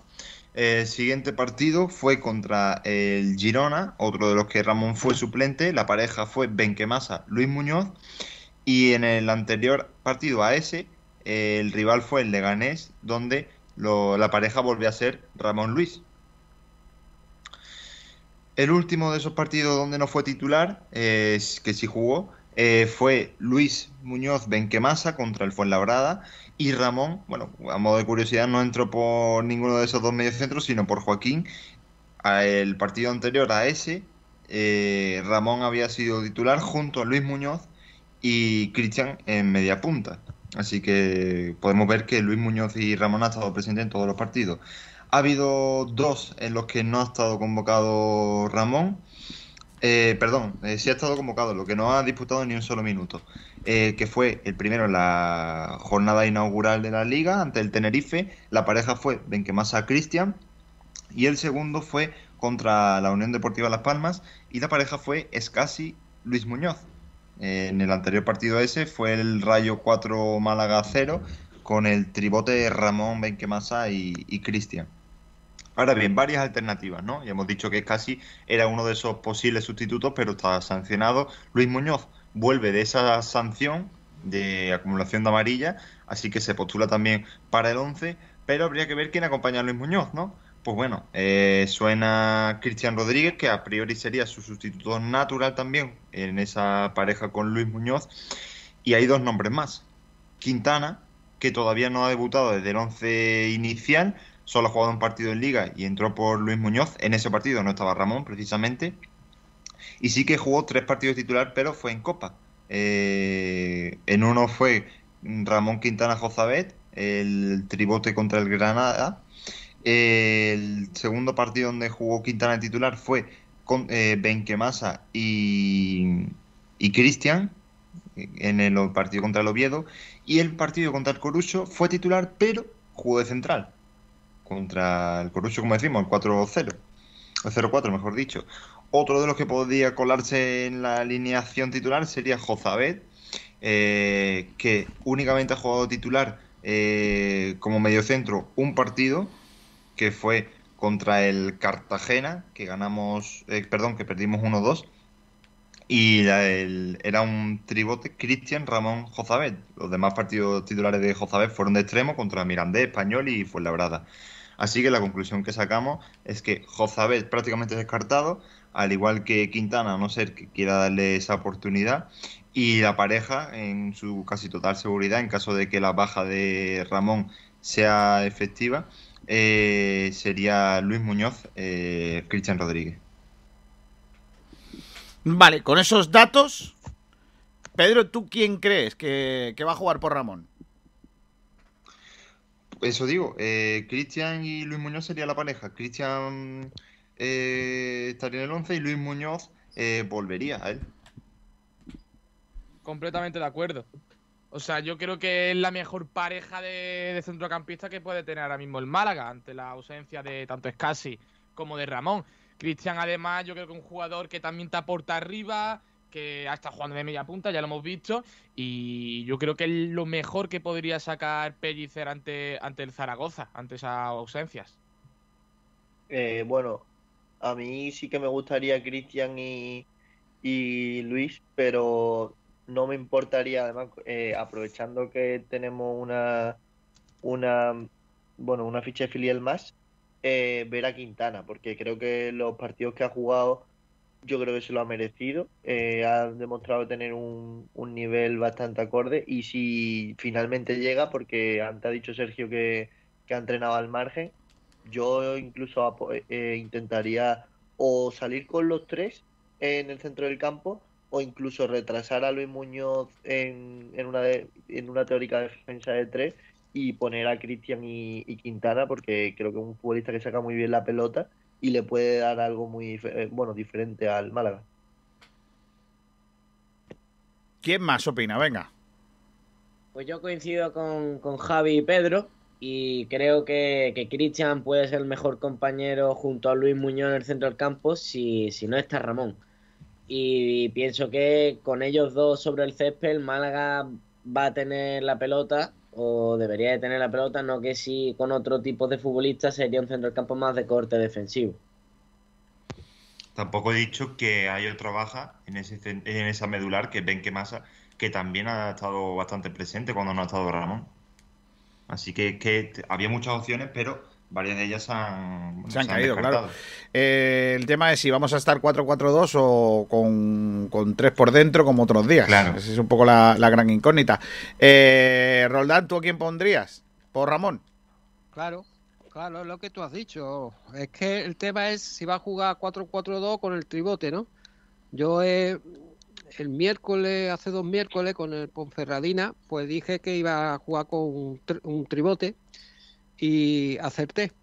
Lo que también dije que tenía que ser 4-4-2 y más contra Ponferradina, y en la Rosalera. Y al final acerté con Ramón, con Cristian, con Luis Muñoz. Eh, el problema es que tenemos con el Zaragoza. El Zaragoza, bueno, debería jugar. Yo soy siempre, tú sabes que a mí me gusta ganar. Yo soy de la escuela de Johan Cruz y a mí me gusta jugar fútbol y, y jugar al 4-4-2 o, o al 3-5, eh, jugarlo, ¿no? A jugar, no a especular. Pero también lo que pasa que el Zaragoza, ojo, ¿eh? tiene potencial. Y más que con los refuerzos que ha hecho el mercado invierno. Pero mi gran incógnita, eh, incógnita es que eh, hay un jugador que ha dicho, no sé cuál de los dos últimos compañeros, no sé si ha, ha sido Ignacio, el tema de Alberto Quintana. Alberto Quintana, ya hablé de este jugador la temporada pasada, que iba, iba a formar parte del primer equipo. Y bueno, de hecho, afortunadamente el tipo me ha dado la razón. El tema es de jugar de inicio. Ahí no sé yo si Sergio Pellicers mm, contra un Zaragoza, aunque ya está demostrando eh, cualidades para o confianza del míster para que lo ponga de inicio, pero a, lo mejor es mucha responsabilidad, ¿no? Para jugar con Zaragoza. Lo ha puesto en Copa de Rey, pero no en Liga. Por, por eso no me atrevo yo a ponerlo. Ahora, si juega de tribote, queridos compañeros, Alberto Quintana quizá nos da la, eh, la, la alegría de jugar su primer partido en la Rosaleda, en- encima, jugando con Luis Muñoz y con Cristian. Almendral, Pero- tú a quién. Ah, vale, Antonio. Pero, pero ojo, pero si juega al 4-4-2, jugaría Luis Muñoz y Cristian. Vale, Almendral, tú. ¿A quién sustituyes el que para ti es la estrella del Málaga? Yo todo lo que no sea un Cristian Jozabé me aburre. ¿Qué? Que todo lo que no sea un Cristian Jozabé me aburre. Bueno, sí, me he enterado lo que me ha sorprendido. Ya, lo que pasa es que Dice, no, no, hay- si enterarme me he enterado. Lo que pasa es que me- no, se no ha me lo creo. la escucha y se ha Dice, dice, Lo que pasa es que con lo que hay, con lo que hay ahora mismo de lo que estáis hablando, es de un jugador defensivo, luego otro más defensivo, luego otro más defensivo. Luis Muñoz no le da una patada a una lata. Es un tío muy intenso, porque es muy intenso, pero saca el balón, no saca nada. No saca ni la basura en su casa. Madre o sea, no. No es un jugador para, para pasar líneas ni para jugar al fútbol. Eh, Quintana mucho menos. Quintana es un, un chico de corte defensivo, es auténticamente Benquemasa, el Benquemasa blanco. O sea, es Bueno, que tampoco nos pasemos. No, Sí, yo es que, un ¿sabe, chico Antonio? muy- con mucho interés, pero, pero que lo único que hace es dar pases de seguridad. Al- Da Almendral- pase hacia atrás y. y ya Almendral, está. ¿sabes Entonces, que te iba a decir, hace un momento te iba a decir, eh, es que jugar fútbol no vamos a jugar porque lo- y, y- y porque el entrenador lo- no, lo- no quiere. Y tú me di- Ya. y yo sabía que me iba a decir, ¿y a mí qué? ¿Qué es lo tuyo? ¿Y a Correcto. mí qué el entrenador? A ver, tú me estás ¿Y a mí qué? tú me estás preguntando qué es lo que haría yo. Claro. ¿Qué haría yo? Todo lo que no sea Cristian eh, Jozabé, Sí. a mí me aburre. Vale. Eh, Pedro, ¿vas a seguir hablando a Miguel Almendral después de lo de Jozamed o...? No, escucha, que me gustaría que, que- que hubiera otros, pero es que es lo que hay. Pero, pero Miguel, Miguel, ya que pone el nombre de Jozabé, que luego tiene que estar en el 11, pero cuando esté, cuando lo demuestre. Ojo, que Pero todavía no lo ha demostrado. Pues por eso, ahora mismo hay- hubo un tiempo que sí lo demostró y después es como la, como la Guadiana, ¿no? Está Ya, pero escúchame, tú has dicho bueno que a ti y te cinco gusta el fútbol. Tú has dicho que a ti te gusta el fútbol eh, de Johan Sí, Cruyff, claro, ¿vale? yo es que Y luego ha hablado de. Quintana, que Johan Cruyff se podía Claro, hacer un pero tiro que- si supiera hablar. No, Pero es Quintana buen Quintana- futbolista, Miguel. Quintana lo está demostrando. Quintana buen Es jugador. buen futbolista, claro que es buen futbolista, pero es un, es un jugador de corte defensivo. Es un medio centro Mm. defensivo de los que juegan por delante de los Bueno, centrales. pero- Muy majete. Pero, Pero- muy pero, parecido, Kiko, muy parecido, con- con menos recorrido que Ramón, pero muy parecido en su juego, ¿eh? Muy parecido. el año es. que viene, el año que viene posiblemente será un jugador mucho más interesante. Ahora, como yo quiero jugar a un 4-4-2 con Orlando Sá y Pablo Chavarría arriba Claro. Y con dos bandas tipo Gianni, Joaquín, Jairo, me da igual cualquiera de los tres, no me importa. Eh, A mí sí quiero que los otros dos sean Yo Jozabé y quitaría. Jairo. Eh, ese está, Pero- ahora mismo es que Pedro Jiménez, Pedro Jiménez, joder. Antonio, de verdad, ¿eh? Dime, dime. No, Que no dejas hablar a nadie, chico, coges en la moto y no dejas hablar a nadie. Que iba a decir que ahora mismo Pedro Jiménez está en su cuarto dando vueltas en Cuenca diciendo, pero por favor, ¿qué estoy escuchando? O sea, Orlando Sajo vez en el mismo equipo, me muero. Solo falta que ponga calle también. Si pone a calle ya, es cuando ya Pedro no Jiménez por- tira. Como no está Portavales, tira- como no está Portavales, hablo yo también por él. Un abrazo, Portavales. Qué grande. de José, a ver. Claro que sí. Eh, que- sí, Pedro, venga, venga, por las alusiones. Nada, que básicamente que a mí me gustaría jugar con 11 jugadores y por mucho que Jozabet sea en teoría un corte ofensivo, eh, pongo antes a Quintana que me va a aportar algo, que va a estar presente en el partido, que yo sepa que está jugando. Mama. No, es que Pedro tiene razón. Si lo mío es más un deseo que otra cosa. Ya, ya, ya. Oye, eh, ¿qué dice la gente. Javier? Bueno, sí. vamos con la opinión de, de la gente que es bastante unánime, porque mucha gente opina que Cristian Rodríguez debe ser el que cubra ese puesto. Por ejemplo, el Rumba dice que debe ser Cristian, Andrés Barranquero. Yo pondría Cristian, es la mejor opción en mi opinión. Aunque, por ejemplo, Blanquiazul Oficial dice que lo mejor sería Quintana.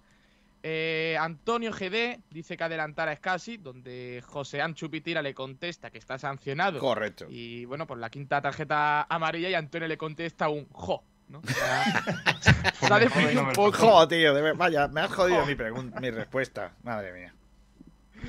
José Anchupitira también dice su opinión. Particularmente me gustaría Quintana, pero Cristian es más parecido en su juego a Ramón. Vito FX, soldado de Alberto Quintana. Fran cree que Cristian, sin duda, otra cosa es que Pellicer siga en su racanerío de hacendado y quiera poner un doble pivote antifutbolístico. Le contesta Andrés Barranquero, antipelliceri- antipelliceristas fuera. A lo que Fran le contesta, pues bueno, varios emojis de, riéndose y le pone moñicismo o muerte. Nótese la ironía. Y ya, por último, Manolo Culpable dice que los dos mediocentros del último partido no pueden jugar. Es casi por sanción y Ramón por lesión. Vuelve Luis Muñoz que sustituye a Casi y pondría a Cristian en sustitución de Ramón. Quintana es más defensivo, necesitamos más llegada y eso lo puede dar Cristian. Vale. Pues yo no descarto Eh, Kiko, un. yo eh, yo no descarto. Es que yo no doy mi opinión, pero yo, mm, yo pondría. La pareja para mí sería eh, Quintana Cristo. Eh, perdón, Cristian. Bueno, Me ha asustado. Pero, Yo también. Pero ¿descartáis que el Málaga juegue con tres centrales? no, Mm, no descarto. Por eso creo que va a jugar Luis Muñoz de central. Pero Es que a mí me gustaría ver a mu- mucho a Luis Muñoz eh, de tercer central, eh, porque creo que, aporta cosas diferentes, y en el centro del campo a Quintana y, y Cristian. De Eso hecho, Chicos, creo el otro que... día puso. Dale, dale, perdona. nada, eso que- precisamente lo dije yo hace dos semanas, Luis Muñoz de Central. Esto es lo que hizo, bueno, lo que intentó hacer el Málaga el otro día en Alcorcón, y, pero lo que pasa es que el Málaga, evidentemente, con esa línea de tres atrás, lo que tiene que es ser mucho más agresivo y presionar más arriba, que es lo que no hizo. Mm. Pero es que Entonces, ahí, lo- ahí es donde yo iba. Es que arriba puso a Calle Quintana metido en banda derecha. Claro. O sea, es que el Málaga en, la- en- en el último partido, o sea, ha sido la inoperancia hecha eh, equipo de fútbol por l- las decisiones del entrenador. O sea, que, que puso a un lateral que, que se estorbaba con el, con el tal, el Málaga no atacaba por la derecha, no atacaba por la izquierda. O sea, horrible. O sea, un partido horrible. Entonces, yo creo que al final cada jugador tiene que jugar en su puesto y a ser posible dejar ya de una puñetera Uy. vez un sistema, Bueno, bueno, bueno. el que funcione. Eh, Antonio, termina, venga. Sí, es que quería terminar la moto, la- no la moto que se ha llevado la familia Alzani, la Ducati, sino era contestar antes que pasara el siguiente a- al querido amigo Luis Almendrá, Miguel Almendrá. ¿Cómo, Luis? Y es que eh, Miguel, Miguel, he corregido, porque quería decir a Luis Muñoz. Miguel, se te está poniendo una cara de mezclado Rubiales. A Miguel. Eh, quería comentar que él ha dicho la pareja Josabé y Cristian. Sí. ¿no? Correcto, muy buena pareja. Perfecta. Pero ahora, ¿qué pasa? Que ahora hace falta.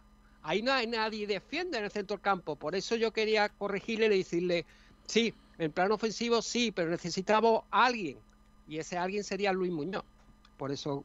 Pero ya, claro, eh, Kiko ha dado los oyentes que lo que de cobarde. Bueno, yo. no, pero es que tú tampoco puedes ir porque te, contra el Zaragoza, que es lo que he dicho en principio de mi posición. Zaragoza, ¿quién Ojo, es? que no es. Pues ya verás, ya verás, ya verás. Que Bueno, vamos a, vamos a pasar de vamos a pasar de debate. Tengo por ahí también el tema de lo de los porteros. Esta semana hemos vuelto a abrir un debate. Rotaciones en la portería sí, rotaciones en la portería no. Eh, ¿Tenemos números de la aparición de porteros? sí, los tenemos. De hecho, los trae por aquí Jesús. Jesucito. Pues sí, los tengo por aquí, Kiko. Si te parece, empiezo y, y a ver Y ya por dónde va el debate. Pues mira, empezamos con, con el portero sevillano, empezamos con Juan Soriano, Venga. el, futboli- eh, Sí, el futbolista. cedido, cedido por el Sevilla, ha disputado ocho partidos en los que ha sumado 120 minutos, ha recibido 10 goles y ha hecho 10 paradas. Lo que hace un total de 1,25 goles por partido. ¿Vale? Después, por otro lado, Dani Barrio ha disputado 15 partidos, 1.350 minutos, ha recibido 19 goles, pero ha hecho 35 paradas. Y en los goles se resume en 1,26 goles por partido. Pero bueno, por, por, por una décima. Por una décima. Mamma mía. Bueno, una décima, una centésima. Una centésima, sí, perdona. Jesús. Jesús, perdona- perdóname, tío. ¿Me has- dicho los datos de Soriano? ¿Ocho partidos? ¿Cuántos minutos? 720. Correcto. Vale. ¿Qué está haciendo? haciendo la ¿Qué está con la calculadora? Miguel Almendral. Sí, sí, ten sí, cuidado sí, que, sí, ten sí, cuidado que Miguel no, Almendral te pasa, te 90 pasa el alco- eh, te pasa la prueba del algodón, eh. A ver si lo has hecho bien o mal, eh. No añadido el descuento, ¿eh? Ahí Con con Miguel Almendral en medio hay que tener cuidado. Todo correcto, ¿no, Miguel? Todo correcto portamina, ¿no? Continúe. Y ya está, pues ahí, ahí estarían los datos. Yo creo que, ¿Te lo más imaginas- interesante. ¿Te imaginas a Jesús haciendo los datos a, a voleo? O sea, bah, yo creo que yo creo que 1,5. Eh, si nada, Como- nadie se va a parar a mirarlo. exámenes de religión. ¿No has hecho tú nunca un examen de esos de que empiezas con una cosa y en la mitad del examen empieza a contarle un partido? Claro, no, eso no, pero, pero de, de prepararme un tema y ponerme otro y empezar a hablar de ese que yo sé, ese sí. Claro, eso lo hemos hecho Eh, todo. Eso sí. La revolución industrial y le cuentas, yo qué sé. eh, y le cuentas, yo qué sé. la, yo qué sé, la, los homínidos. El románico. Los homínidos, correcto. La revolución francesa. La revolución industrial. La revolución pero sin. ¿Qué, qué hubiese la sido. revolución francesa. ¿Qué, qué hubiese sido la revolución de la revolución industrial sin la revolución francesa? La revolución francesa, dos puntos. Jeque- el dominio jeque en el Málaga, ¿no? Vamos a ver. Eh, bueno, entonces hemos dicho que la diferencia es 1,26 por 1,25. Sí, pero Kiko, yo creo que el dato más importante es que Dani Barrio ha realizado 35 paradas y Juan Soriano únicamente 10. Sí, pero ahí eh, mm, tienes que ver cuántas veces le han tirado a uno y cuántas veces le han tirado a otro. Claro, claro. ¿Lo Pero tienes? ¿Tienes ese dato? Es que sería ya la caña, que tengas ese dato. Ese dato no lo tengo. Ay, ¿Ves tú? No, pero si tiene el porcentaje lo puedes saber, García. No, no, no, no, no, no, no. la No, no, no, no, no, no, no, no. Tienes que saber cuántas veces le han tirado al Málaga en los partidos que han intervenido ellos. Claro. Claro, si tiene la- el porcentaje de parada eh, y. No. Perdón, de gol encajado y tiene Bueno, sí, partidos. eso sí, eso sí. Venga, ¿cuál es el porcentaje de tiro de tiros para, o sea, de paradas y de goles, ¿no? Espérate. Claro. que tengo que hacerlo. Venga, venga, te damos tiempo, que te damos tiempo. Vale, eh. ¿os gustan las rotaciones? Luego ponemos, hablamos de No. esto. No me gustan. Nunca me han gustado. ¿Te ha parecido, Copa, si te, acaso. parece, te, te parece bien, te parece bien que haya vuelto a cambiar de portero el técnico? Tampoco. Más que nada porque sí, las estadísticas parecen estar muy parejas y demás, pero la realidad es que Soriano no transmite la seguridad que sí transmite Barrio. Y eso, quieras o no, se nota mucho a la hora de, de jugar. Aparte que creo que, que es mucho mejor portero, ya sea por edad, ya sea por, por lo que sea, por experiencia y demás. Y se nota la portería. Y otra cosa que también hemos debatido muchas veces es que Barrio es nuestro portero y Soriano no. Yo creo que otra cosa a tener en Soriano cuenta. no. Soriano No, no. pero Aparte de, aparte de eso, que evidentemente hay que verlo, pero mm, yo que creo que el nivel que ha dado Dani Barrio y sobre todo la seguridad que da está a años luz de la que, de la que ha demostrado Juan Soriano, porque por ejemplo, nuestros dos extremos son dos extremos que son cedidos y ese tem- y ese y, y ese debate no lo generamos con ellos dos, pero sin em- pero están dando un nivel más alto del- de los jugadores que tenemos en propiedad.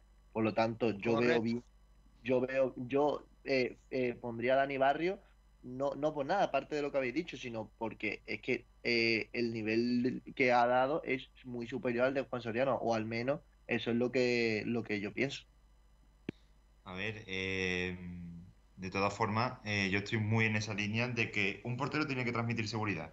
Y los defensas y los centrales, sobre todo, tienen que confiar en ese portero y poder, bueno, que, si, que saber que el que está detrás eh, es capaz de salvarle los muebles en caso de que tenga algún error o que haya algún error de un compañero. Y en cuanto a confianza, eh, Barrio da muchísimo más que Soriano. Ahora bien, el partido que hizo Soriano en el anterior partido, muy serio. Muy serio, a mí me convenció, pero claro, es un partido de cuántos. Pero muy Barrio serio que- contra quién. ¿Y contra quién? ¿Cuántas veces nos dispararon a puerta? Sí, déjame terminar. Es que Barrio ha estado seguro y con ese nivel en todos los partidos. No existe debate, no debería jugar Soriano. No sé, chicos. Yo, Bueno, chicos. Soriano es muy guapo, eh, Soriano es una maravilla. Eh, Y por favor que lo- se lo devuelvan al Sevilla. Tengo por aquí Bueno, los, yo- los- los sí, tiros por partido que le han disparado a cada uno. Primero, Juan Soriano ha recibido 2,5 tiros por partido y Dani Barrios 3,6. Lo que se resume en un tiro más por partido para, para el que a priori es el, el portero. Bueno, 1,1 Entonces para el mejora a la el estadística. portero titular. Claro, Muchísimo. mejora Claro, la muchísimo, estadística de Dani hecho. Barrio. Claro, Es que, Bar- claro, si te tiran una vez más por partido y tienen más o menos la misma estadística después de goles, claro. eh, También- la proporción es mejor. hay que mirar, claro, pero también hay que mirar, Ignacio y compañeros, eh, contra quién. En los partidos que juega Juan Soriano y los partidos que ha jugado No, pero un un Dani Barrio, puerta. porque No estoy de acuerdo dependiendo, contigo. Un dependiendo del rival. Pero escúchame, dependiendo. Claro, escúchame, de- Medrano. dependiendo si te lo dispara el Alcorcón o si te lo dispara el español. O sea, que no, tú crees que no es lo mismo. no, eh, según Antonio Roldán, según Antonio Roldán, no es lo mismo que te tire Ronaldo que que te tire Scassi. Que te tire, que te ¿No? tire Orla- Orlando Sá. Vale, No, no, un perfecto. tiro a puerta es un tiro a puerta. Yo creo si que es un gol, puerta un acaba en gol. Marque Exactamente. Chuani o marque Margual. Exacto, o sea, que, es que Yo- eso yo- al final sé un por tiro a dónde puerta. Que Margual, Margual, Margu- Margual tuvo, tuvo precisamente tres tiros a puerta porque se marcó muy puerta bien contra el y también Si no tiró nadie a puerta, no tiró ni una por vez. eso, y lo tiró fuera. ¿Pero qué tiró fuera? decir, que tiró fuera. Estoy diciendo que Soriano igual, si le hubiesen tirado tres tiros a puerta, hubiesen sido tres goles de Claro. Pero Pero Roldán, que Pero esos que tres tiros de Malgual no cuentan porque no han sido a puerta. Claro, Exacto. claro, es que Pero eso es así. Lo- Los tres disparos fueron Dice, fuera. Cristiano Ronaldo me ha tirado, me ha tirado 16 faltas Cristiano Ronaldo. Sí, Pero pero dos años si las 16 las han mandado al segundo anfiteatro, no, no puede sacar pecho de que no me ha metido un gol de falta. Chicos, es que el chaval no ha tirado ni a menos que puerta. sea José González. Claro, o sea, yo estuve a punto de empatar al Valencia, no jodas. Casi, casi le paro a Cristiano. Claro, que estuve a punto, ¿no? De tal. Madre mía. Hemos ido, hemos ido toda la primera parte empatado. Pero esto, esto es de la siguiente manera. Sabéis que yo en un partido, lo he contado muchas veces porque es una de mis grandes jugadas. Yo en un partido de la prensa contra famosos le hice un caño al corta. Y claro, tú dices, partidos de, eh, de Kiko García contra el corta. Uno, caños, uno. Pero entonces ya puedo decir que yo soy, yo he cañeado muchas veces al corta. Pero en, mi- Kiko, en tengo un 100% de, de posibilidad. 100% de partidos. Claro, y además tú dices, coño, al corte internacional, campeón de no sé qué, campeón de no sé cuánto. Oye, pues al final este muchacho igual es bueno. No, no jodas, tío, que, que yo me salió como me podía haber no salido. También te digo, Kiko, que como no vea yo vídeo de eso, no me lo creo. Cla- Claro, por, por eso lo cuento muchas veces, porque como no hay imágenes, es la única manera, pero eso también lo hacía Franco con el nodo, ¿eh? También te lo cuento. en el nodo Sí, decían, Franco ha ido a no sé dónde, y a lo mejor, por lo que sea, había una imagen de San Fermín. Pero mientras tanto estaba hablando. Quería resaltar, eh, Estaba, Kiko pero no. y compañeros, quería resaltar que respecto a otras temporadas, las dos últimas temporadas, lo más importante que para mí ha hecho el nuevo director, bueno, nuevo, el año pasado lo era, pero ya lo había cogido con la, con la ficha, bueno, con la plantilla hecha, ¿no? Eh, hablamos de Manolo Gaspar. Me refiero a que los dos porteros son de ficha profesional, no como el año pasado, que uno era eh, ficha eh, profesional, hablamos de Munir, el marroquí, y el otro era, era o Kelia o Gonzalo. Entonces, ¿qué pasaba? Cuando se tenía que ir a la Copa África, pues a temblar, a temblar porque jugaba el portero del filial. Ahora no, ahora puede permitirse esa rotación que hace Sergio Pellicer en Liga. Pues yo Porque si tiemblo lo cuando hace juega Copa. ¿Para qué? ¿Para qué? Bueno, pues ahora eh, yo, yo temblaba más cuando jugaba Kelia o cuando jugaba No, Gonzalo. pero, pero te- eh, eh, Pedro, una cosa. Y, y- y- y Juan Soriano está mejorando. ¿eh? Pedro- estoy con Pedro lo que ha dicho antes. ¿eh? Pues No. nada, con todo lo que mejore Juan Soriano, eso que no lo agradecerá al Sevilla. No, eh, Pero ese muchacho no va a jugar en Sevilla. Está claro que el portero, el portero que lo ha demostrado en los datos, no hace falta los datos porque los datos, las estadísticas no engañan, los números no engañan como en el algodón. Y para hecho el, el- el gran trabajo que ha hecho nuestro compañero Ignacio. Está claro que Dani. sido Jesús. es- Ha es sido el Jesús. portero- No, pero, pero, eh, el, Jesús, pero el, el trabajo lo ha hecho Dani Ignacio, ¿verdad? Barrio, Dani Barrio eh, es el portero titular, lo está demostrando. Entonces, ¿para qué lo cambia? Pero también, ojo, también, ojo. eh, el- el- ah, eh, yo, por un lado, eh, Sergio Pellicer hace bien. Sí. ¿Para qué? Para que no se relaje Claro, Dani Barrio. no se Y- relaja y- Dani Acaba de cambiar viento. Iba el viento de poniente, luego ha ido de levante. Ahora va al levante. Si es que, Si es que si no te gusta mi criterio, no te preocupes que tengo otro. Pero me Roldán, dicen que has dicho que los datos no engañan y luego has dicho que hace bien en cambiarlo. Claro. Si hace bien en cambiarlo, entonces es que hace bien en poner los datos malos. Correcto. No. No, claro que no. así no se relaja. No, se claro, relaja. claro, claro. No se relaja y sigue en tensión. ¿Por qué? Porque sabe que a los tres, Yo lo veo bien al que esté en tensión. partido va a jugar o al cuarto partido a- haciéndolo bien, Sí, te van a poner a Juan Soriano. claro. ¿Sabes lo que pasa? Que va a acabar, va a acabar la serie turca que está viendo de y por eso está en tensión. Escuchadme una cosa. La rotación de portero, cuando empezó que era dos partidos cada uno, Sí. ¿Qué pasa? Que cuando terminaba, cuando era el segundo partido de Dani Barrio no se podía relajar porque sabía que iba a jugar sí o sí Soriano. Claro. O sea, que Hubo un partido incluso que se quitó de en medio, me parece uno de los porteros, porque sabía que no iba a ir a ningún lado, que no iba a jugar. No, yo, yo tengo que decir eh, que hay un tema que, que, que- que me hace reflex- reflexionar y sobre todo que yo, ah, en este caso, hablo de un grande como Sergio Pellicer y eh, esgrimo uno de sus eh, grandes eh, eh, leitmotiv, que son, que es, concrete, eh, concretamente, los intangibles. Y es que cuando tú pones a un portero, hay una cosa que se llama intangibles, que es la seguridad que da o no da a tu equipo. Y yo recuerdo a grandes porteros que la defensa era un flan con ellos. Y luego porteros que parecían más malillos, la defensa estaba muy segura con ellos. ¿Por qué? Porque hablaba más, porque confiaban más, lo que tú quieras. Y son intangibles. Tú decías, coño, pero si este es buen portero, sí. Pero la defensa con quién está cómodo. Con el otro, ¿no? Pues tiene que jugar el otro. Pues es así. Porque es también un- un- una cosa. Y lo que le pasa a Barrio es que todo el mundo, incluido Pedro Jiménez, que me preocupa mucho que él esté nervioso, eh, eh, está más tranquilo cuando juega él. Ahora bien, yo creo que no hay tantas diferencias entre los dos porteros. También te lo digo, ¿eh? Entre una cosa y otra. Ahora, ah, bien, yo, prefiero poner un portero mío que a un pollito. También te lo. En eso estoy contigo. Y también, otra cosa con la que estoy con Antonio es que no tenemos portero en la cantera. De verdad, desconozco si Stringhall puede serlo. Pero ni Gonzalo me da garantías, y mucho menos Kellyan, para. Vamos a renovar, Gonzalo, me parece. Eh, yo te digo Sí. que, que ninguno de los dos porteros me da garantías como para ponerle. eh, co- como para decirme, venga, me lío la manta a la cabeza y voy a apostar por este. No, ninguno de los dos. No me ¿Tuvimos parece el portero. pasado un portero internacional eh, juvenil que nos lo quitó el Real Madrid? Bueno, Fernández. hace dos años, hace dos años. Hace dos años. Hace dos años. Y se lo llevó el Celta. Sí, está en el El Celta. Celta. Bueno, o donde quiera que esté. Eh, Chicos, sobre lo que ha dicho Almendral de Gonzalo, es que Málaga hoy ha sacado, bueno, no ha sido una información de Málaga hoy, sino más bien una entrevista de Objetivo G9, eh, donde ha dicho que las conversaciones por la renovación que van por buen camino, entonces parece que está próxima.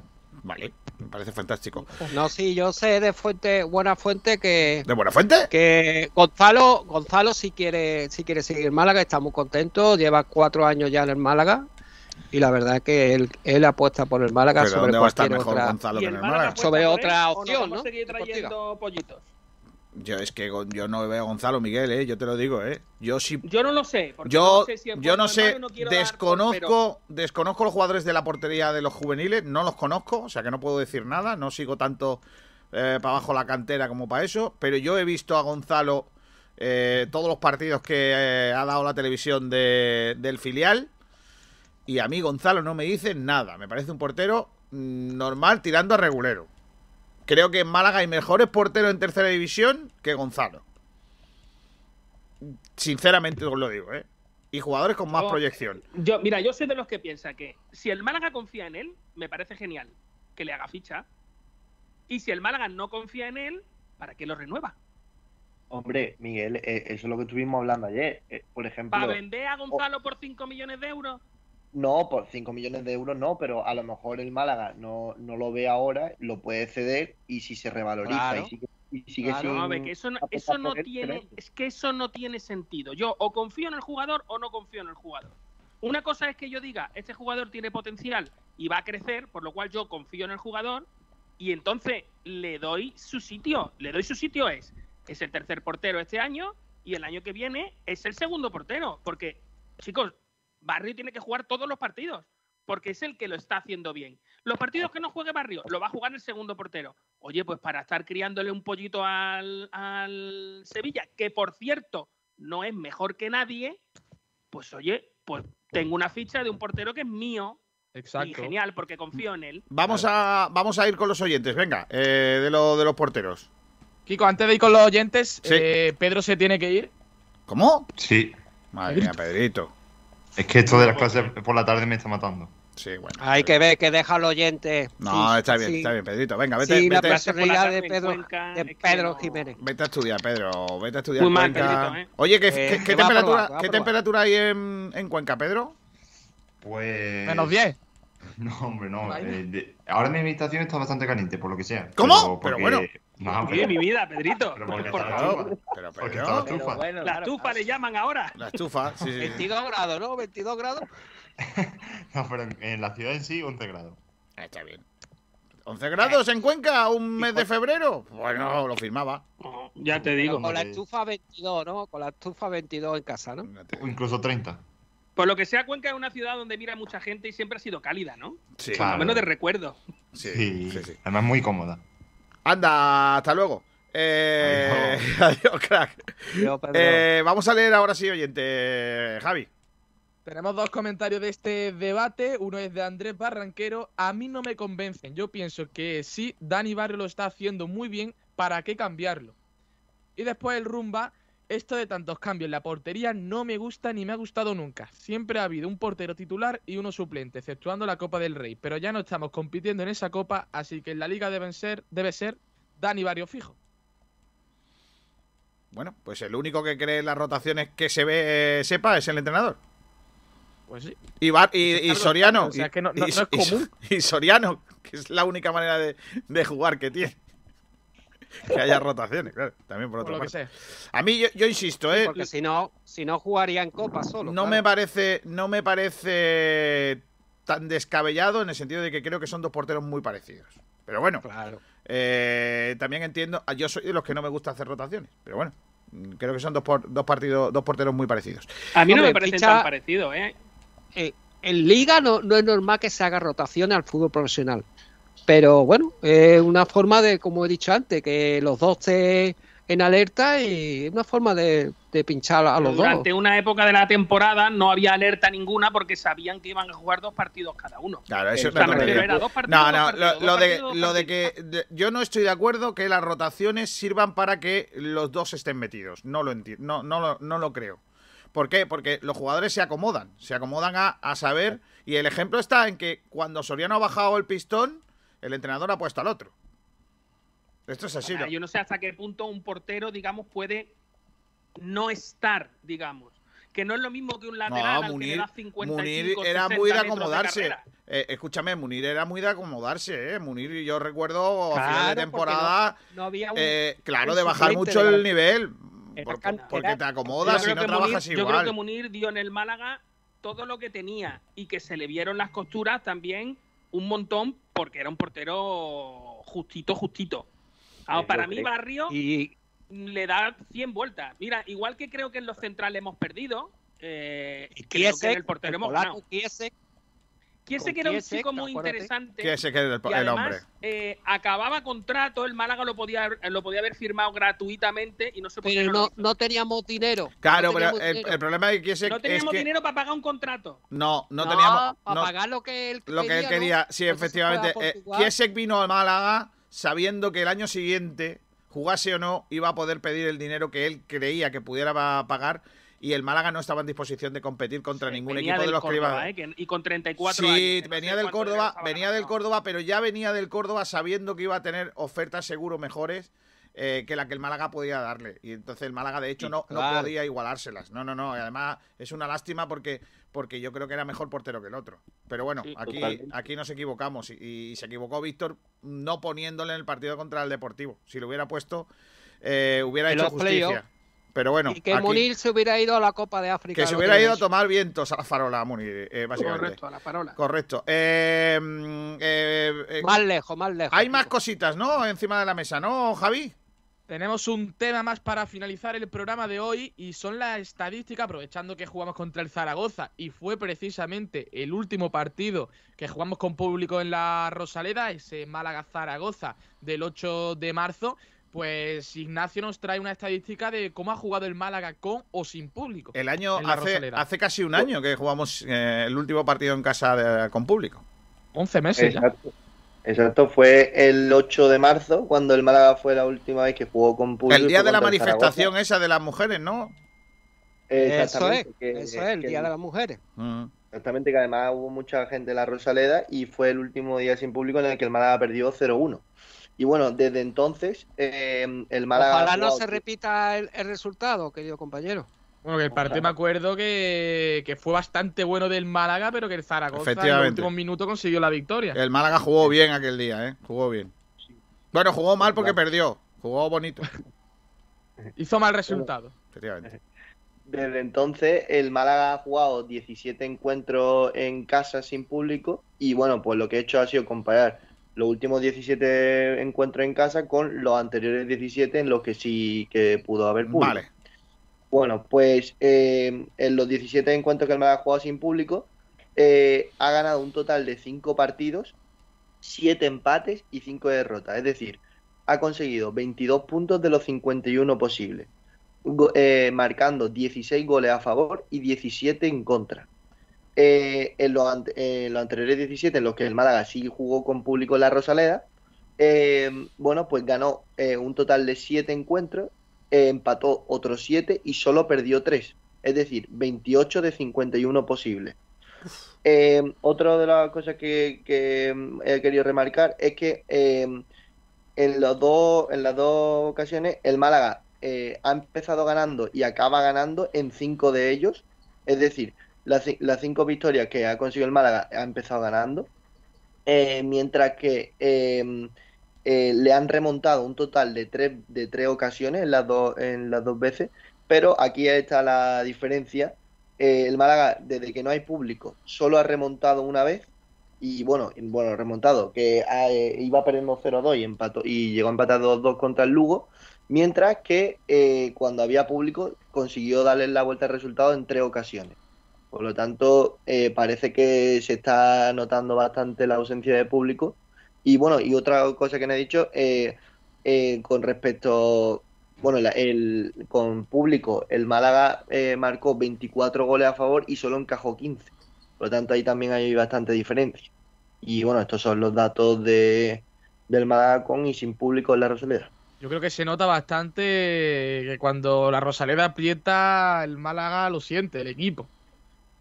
Hombre, eh, yo creo que evidentemente no es un factor determinante, pero yo, yo soy de la opinión de que ayuda, de que ayuda. No solo al Málaga, evidentemente, A todos los son- equipos. es a todos los equipos. Pero claro, creo- es que el pero Málaga es de los equipos más perjudicados. Yo porque al fin y creo que es un- era de los pocos que metía 20.000 personas. Javi, eh, Javi, ¿es un factor determinante? Ha dicho que no lo es, yo sí lo sé. Yo creo que sí. Mira, eh, te Sí, voy a poner un ejemplo muy claro.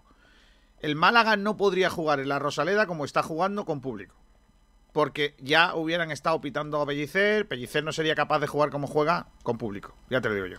Jugaría de otra manera totalmente distinta. Jugaría mucho más Claro. vistoso, más ofensivo, con más opciones de tener el balón, con más peligro, porque el público lo iba a requerir. Y en la segunda jornada de liga, que el equipo estuviera así, ya le estaban pidiendo la cabeza. Y el entrenador juega, eh, estaría jugando con otras cartas, te lo digo como lo pienso. Creo que es un factor muy importante. Y, y no solo a Pellicer, sino muchos entrenadores. ¿Ustedes creéis que Zidane en el Madrid hubiera estado haciendo lo que está haciendo con el equipo si hubiera público? Zidane estaba en la puñetera calle desde hace, vamos, cuatro semanas o más. Y, jugado- y jugadores como, por ejemplo, en el Madrid, que ahora que lo has dicho, Lucas Vázquez, que no podían tocar un balón pues aquí en el Málaga Jozabed hubiese sido uno de los más perjudicados Claro. el año pasado, Juanpi. Y- Son Juanpi, ahí jugadores que yo creo que les viene bien incluso jugar sin público. Claro. Y es lo que ha dicho, y es lo que ha El dicho año pasado Juan que- Pi se hace un temporadón. Sí, pero si hubiera estado- la- pero escúchame, Una Pero segunda escúchame, vuelta Sí. Una segunda vuelta buena, temporadón Sí. no. Si Juanpi juega con público, si esa última parte de la liga, si esa parte última de la liga, Juanpi la juega con público, no juega como jugó, te lo digo yo. Correcto, también es verdad. Juanpi, Juanpi juega pero- mejor, juega mucho más cómodo sin la exigencia del público Sí. Que con la exigencia del público. Muchos de esos, mucha parte de esa exigencia del público, probablemente, yo no estoy diciendo que sea buena, ¿eh? que muchas veces el público es más exigente de lo que debiera. No solo con el Málaga, sino con Eso todos los equipos de fútbol. El público muchas veces es mucho más exigente, ¿no? Eh, ni que decir tiene que creo que a veces es el público es muy injusto con la gente, pero yo estoy absolutamente de acuerdo en, yo no sé si estáis conmigo, en que Pellicer hubiera cambiado mucho su manera de jugar con público a, su- a sin público. El último partido que juega el Málaga con público en la Rosaleda no es capaz de jugarlo. Así, te lo digo yo. Sí, con el Ponferradina. No, No, es capaz no. de hacerlo así. Contra la Ponferradina No, no, y, o, y el, o y lo el juega... gol, el gol no lo ve nadie en el estadio, te lo digo yo. Claro. Y te digo, eh, el público, es, si ahora fuese, si el Málaga estuviera jugando con público, Pellicer en casa ya jugaría de otra forma. Eh, no, no te digo que sea bueno o malo, te estoy diciendo que jugaría de otra forma. Y también te digo que igual a esta altura de temporada, si el, el- el- la Rosaleda hubiera público, a Pellicer ya le hubieran pedido dos y tres veces la cabeza. Sí. Si hubiese. la- bueno, es que de hecho la afición está dividida y eso se, y Claro eso sí. se hubiese notado mucho en el campo. Y el run run de la Rosaleda no es el run run del Bernabéu, contagia. pero Eh, Pa' lo bueno y pa' la Pellicer mano. de dimisión se hubiera contagiado. Claro, para lo bueno y para lo malo, y la Rosaleda es dato- mucha Rosaleda. Para lo bueno y para lo malo. Claro, totalmente. claro. Y otro dato importante, compañeros, es que el equilibrio la, de- de- dentro de lo que cabe lo hemos tenido fuera a domicilio, siendo eh, estando entre los tres equipos con más puntaje a Porque, el domicilio, juego, porque, 19 porque el juego del Málaga le conviene eh, Claro. jugar como juega, se juega fuera de casa. Claro, Es claro. así. Claro, Y el- también, y también la estadística hay que mirar, hay que ser frío, que no solo le perjudica al Málaga jugar sin público, porque de hecho, eh, tanto la mitad de, las, de la temporada anterior, que ya desgraciadamente a partir del 15 de, de marzo fue entró la pandemia y ya pues empezaron sin público, pues empezaron a subir y a ganar más eh, lo que es los puntajes de fuera que lo de casa. Cosa que también está pasando aquí en España, y en la sobre segunda todo, división, Lo que le afecta en más, todo y en Europa. lo en que le, Europa también. le afecta mucho más a equipos con más público. No es lo mismo eh, Ponferradina, con todo mi respeto, o Alcorcón que la Rosaleda. Es que es así. Eh, Claro, al claro, Alcorcón, el Alcorcón sigue siendo fuerte en su casa eh, por las dimensiones del campo y por la manera de que se juega allí, porque el césped es una porquería y que aquello es un desastre. Eh, pero no por la ausencia de público. Y en el campo, en el caso del Málaga, pues lógicamente los equipos juegan mucho más cómodo en un estadio eh, donde Pero- se puede pero jugar a la pelota. refiero.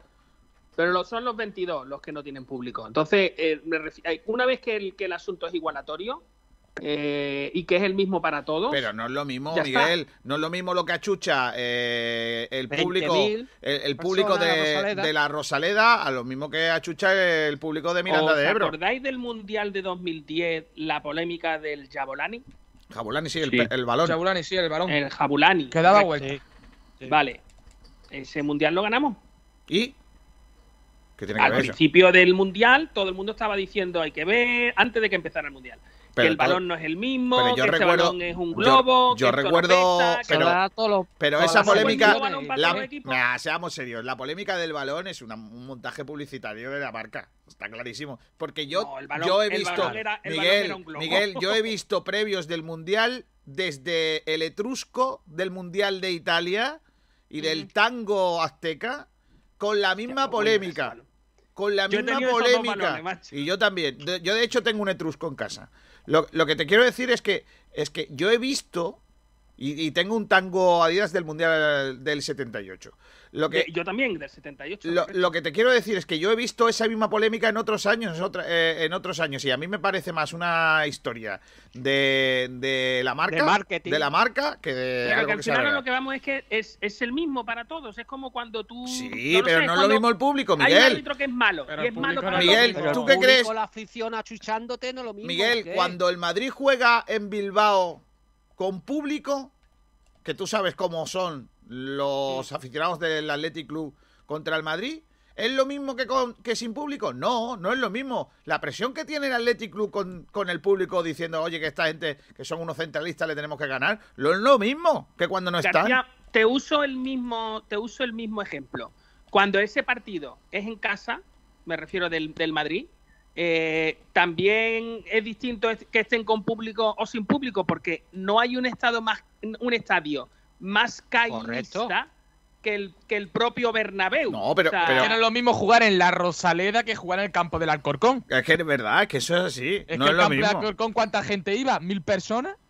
Y eso lo dicen los propios jugadores, ¿eh? Claro que sí, Exacto, eso y a. Rosaleda van 20.000. Es que la diferencia es clara. El público para mí es fundamental. Es que po- y, es- también. creo que estáis, creo, de verdad creo que Miguel, estáis, el eh, primer eh, día- viviendo una realidad para Miguel, el primer partido. Miguel, ahí no tienes razón, ¿eh? El Yo primer partido que razón, juega- Pero ahí no lo tiene. El primer partido que juega Pep Guardiola como entrenador del, del Fútbol Club Barcelona es Contra Numancia. el Numancia que lo pierde. Es el Numancia. Y tú sabes, entre algunas cosas que hizo el Numancia aquel día fue no cortar el césped, no regarlo, estaba súper lento, eh, aquello era un patatal, y eso lo hacen los equipos. Jugar en casa, jugando, claro, y tú dices, ¿eh, ¿es lo mismo hacer eso en el campo del Numancia que en la Rosaleda? Pues claro que no. Porque tú en la Rosaleda dejas el césped tal, pero al final no deja de ser un campazo. Pero en los pajaritos. Y en Alcorcón, como estaba el campo el otro día contra el Málaga.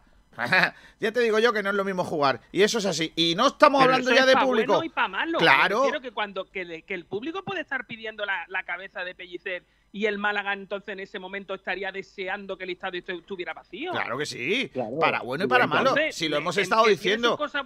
Pero que una vez que sabemos eso, tiene más eh, mal- como tiene todo más- el mundo está sin, cam- sin, sin espectadores, pues yo creo que es un igualatorio. No, no es un igualatorio. Tú fíjate, Miguel, otro dato más, otro dato más. ¿Tú te crees que el Real Madrid, bueno, el Málaga está claro que los datos no engañan.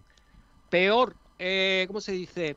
Temporada de todas las que llevamos en segunda, que está la tercera, en puntaje en, en la Rosaleda. Fíjate, sin público. Ahora, nos trasladamos, ya que estamos poniendo también ejemplo del Madrid. ¿Tú te crees que el Madrid esta temporada sin público en el Santiago Bernabéu hubiera perdido con el Alavés y con el Levante? Bueno, y también perdió. tiene nada que ver con los también perdió, tiene que ver con también perdió contra el Levante. No, este yo ahí no estoy de acuerdo. Eh, eh, también perdió con el Levante con público en, la, en el Bernabéu. O sea que tampoco pasa nada. Pero En una varias ocasiones. con público, pero no tres Yo lo partidos que yo lo que sí favor, creo- que el público tiene una importancia, vale, correcto, lo, lo, os lo admito. Que puede Pero tener no lo mismo, 1%, el árbitro- el árbitro- 1%, Pero también el árbitro pitar, 1%. pero no los lo sé, pero no penaltis que se ha quedado en el limbo, no lo mismo, con 90.000 personas. Mira, esa hablando de los hablando de los penaltis, ¿recordáis la famosa jugada que además la hemos comentado en Sport Direct Radio? Del penalti, la mano aquella en el suelo y tal, que, que nos quejamos tantísimo y tal. Sí, la del La mano el aquella otro en día el en suelo, Cádiz. El otro día en Cádiz. el sí, el otro día ocurrió la misma jugada. Correcto. Ese era penalti. Y eso que soy yo del Atlético No Madrid, era penalti. No penalti. No era penalti porque la normativa dice que no es penalti, penalti. eh, amigo Antonio. Porque no estaba. eh, una cosa es que te, resbale o que esté en el suelo, pero él no, cuando puso las manos, toda, eh, le dio la mano, todavía no había puesto la mano encima. Roldán, la normativa dice que no es penalti, no fue penalti en Málaga. Y no fue penalti en Carranza. Y no fue penalti en el Carranza contra el Atlético. Perfecto. Oye, ¿tenemos debate eso en redes sociales? eh, o de eso no hemos preguntado nada, ¿no, Nen? No, del público no tenemos nada. Vale, pues vamos cerrando. eh, que son las 13.58 y luego Pablo Gil se me enfada porque dice que no le dejo tiempo, que tiene muchas cosas que hablar en el, en el sprint y, y todo eso. No sé si me queda algo en el tintero, Javier. No se te quedará en el tintero, pero sí hay que comentar una noticia de última hora. José Luis Oltra será nuevo entrenador del Fuenlabrada. Uh, es que ayer se cargaron a oficial- Sandoval, ¿no? Exacto, Sí, acaba a de Sandoval. oficial el club. Sí. Yo, yo no sé algunos equipos que quieren, ¿eh? También te lo digo, ¿eh? Otra mentira. Es verdad. ¿Y quién, por lo que queda No, de es temporada. bueno, es bueno. ¿Y quién va a ser el En entrenador? ¿Quién va a ser? ¿Me has dicho? José Luis Oltra. Vaya castaña. Bueno, eso está bien. A- a- al final, a lo mejor hay ha un equipo que está con a, nosotros. a bastante equipo de segunda a primera, Kiko. Yo Ya, no ya. echaba a pellicer para traerme a Ultra. Ni yo tampoco. Yo tampoco. Porque Ni yo Ol- tampoco. Oltra es como pellice, pero sin el pelo blanco. Es, es que exacto. Un look diferente, ¿no? No, Y hombre, pero la tú- casa y cono- iba a apostar por los canteranos. Es como, es como. Muñiz, que ha conseguido varios ascensos a primera. Oye, Muñiz sigue ¿Quién de sin equipo, a ¿no? apostar por los canteranos? ¿Eso quién? Eh, pellicer. Pellicer. Ah, como Alexander, el canterano. Coño, Escucha, Alexander hizo un ¿Cómo? ¿Un programa sin hablar de. Alexander? Eso no puede ser. Eh, déjame No, que. Tenemos. eh, Javi, ¿tenemos los cortes de pabellón o no? No tenemos ni uno. Tenemos uno de baloncesto, de balonmano no tenemos nada y de fútbol sala te lo comento yo. Venga, pues Que cuéntame. Sala, Cuéntame cosas de fútbol sala, venga. de fútbol sala es que tenemos el horario ya de la próxima jornada del Bisóquer Mantequera y es que jugará este sábado contra el Jimby Cartagena. Será el sábado a las 5 de la tarde, partido como es lógico a puerta cerrada, será en el Polideportivo Municipal Fernando Argüelles. Y bueno, un partido complicado para los de Moli, el Jimby Cartagena, que se sitúa tercero en la clasificación. eh, de hecho, tercero, pero casi virtualmente primero, porque si gana los dos partidos que tiene aplazado, podría colocarse primero adelantando al Palma y al Levante. Así que será un rival bastante complicado. Y lo dicho, jugará este sábado a las 5 de la tarde, partido que tendremos aquí en Sport Direct Radio. Vale. Eh, ¿me- ¿Me pones tú la última hora del básquet? Eh, ¿Puedes, eh, Javier? Si me das un segundito, lo tengo por aquí. Te lo pongo. Venga, vamos.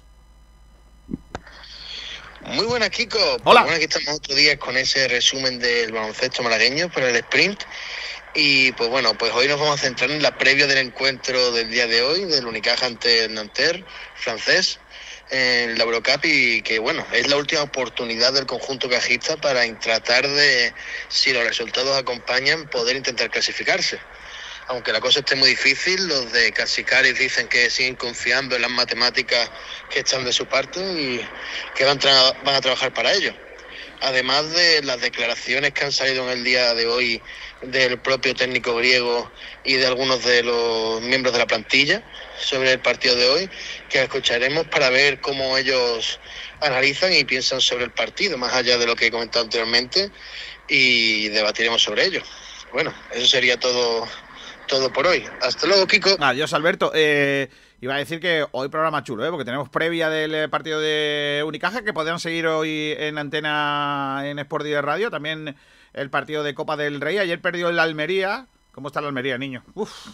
Para mí un serio aspirante al ascenso, ¿eh? De categoría. equipazo. Yo creo que es un equipazo. Yo creo, compañero, que ahora mismo este equipo se pone en primera división y se salva. ¿Cómo que se salva? Estaría en medio de la Que tabla alta. tiene, que tiene, claro, de sobra, de sobra. Podría estar el 12 perfectamente. Correcto. Bueno, de hecho, el Almería está empatado con el, con el español por puntos. Correcto, el español que. Y con un partido menos, creo. El Claro, español claro. cachuche Y- que. Cuidado, y el Mallorca también, O sea, que Almería. Podría qué líder pedazo- si gana.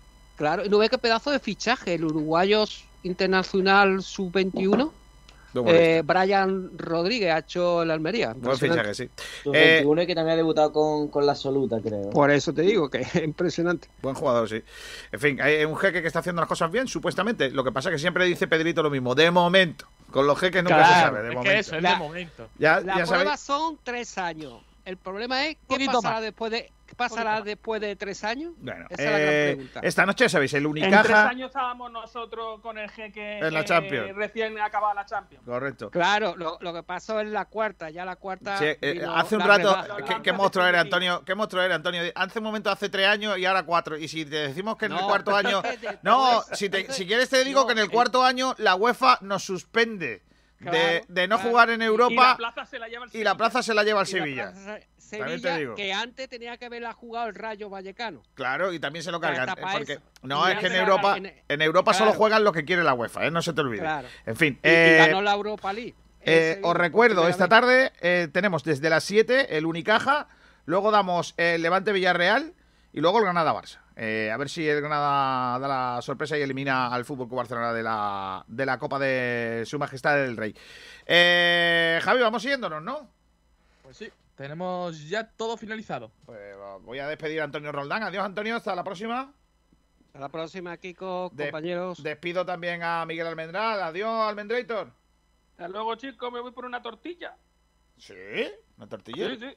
De patata. Hoy tortilla de patata, chaval. Qué grande, tío. Yo tengo hoy una dietita buena. Eh, adiós, Miguelito. Eh, mm, eh, voy a despedir también a un grande, Ignacio Pérez. Ignacio. ¿Se ha ido Ahí, ya? ahí, que lo tenía silenciado. Hasta Ah, luego. Vale, vale. ¿Y sal- eh, se ha ido ya Jesús también?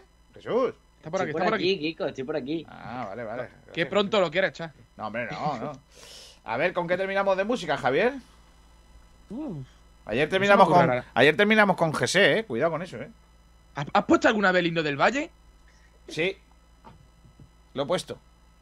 Ah, pues entonces. Te pongo, te pongo el himno no sé. del te pongo el himno del Pescara para que lo flipes. Venga. Sorpréndeme. El himno del Pescara, eh, que el escudo es un pescado, concretamente parece un delfín, un pescado, y son verde, eh, son azules y blancos como nosotros. Se llaman Pescara Calcio. Y ojo porque vais a flipar con la música, eh. Atención. A ver si el primero que sabe de qué es la sintonía de la música de, de esta gente.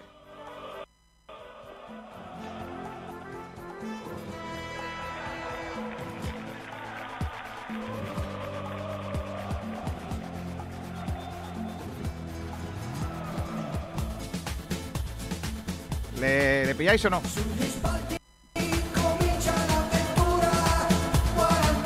Madre.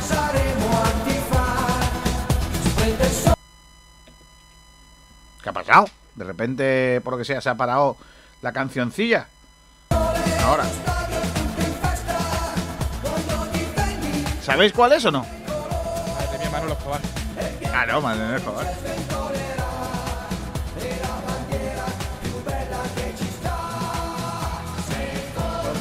più de batallón. Que viva Pescara. Madre mía, eh.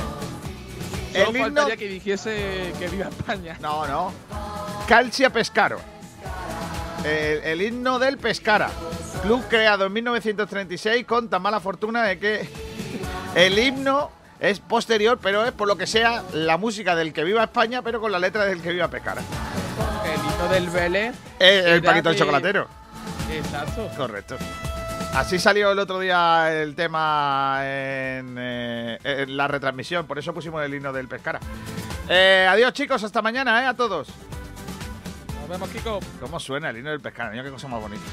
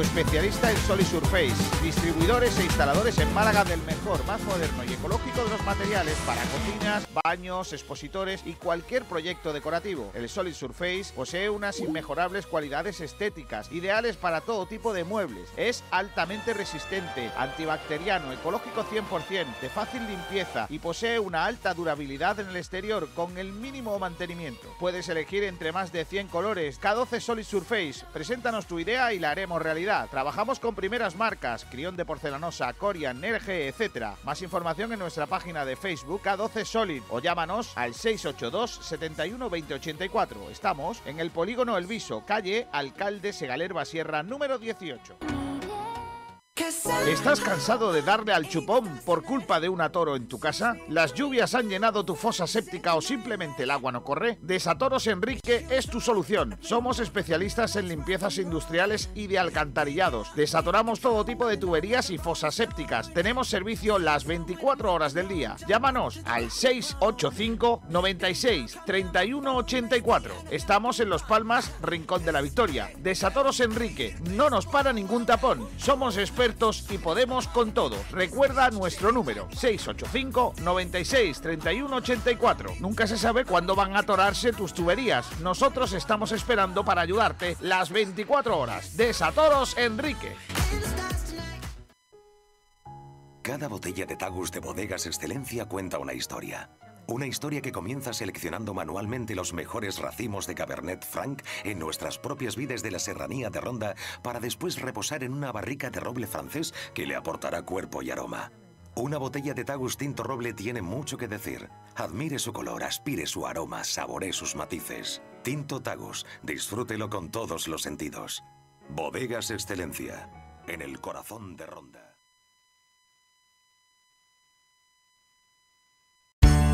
Con las mejores cepas de la tierra de Ronda, Bodegas Excelencia elabora sus insuperables vinos. Tinto Crianza Los Frontones, un coupage elegante, equilibrado, fresco en boca. Tinto Roble Tagus Monomarietal Cabernet Franc, con notas de vainilla y un toque de madera.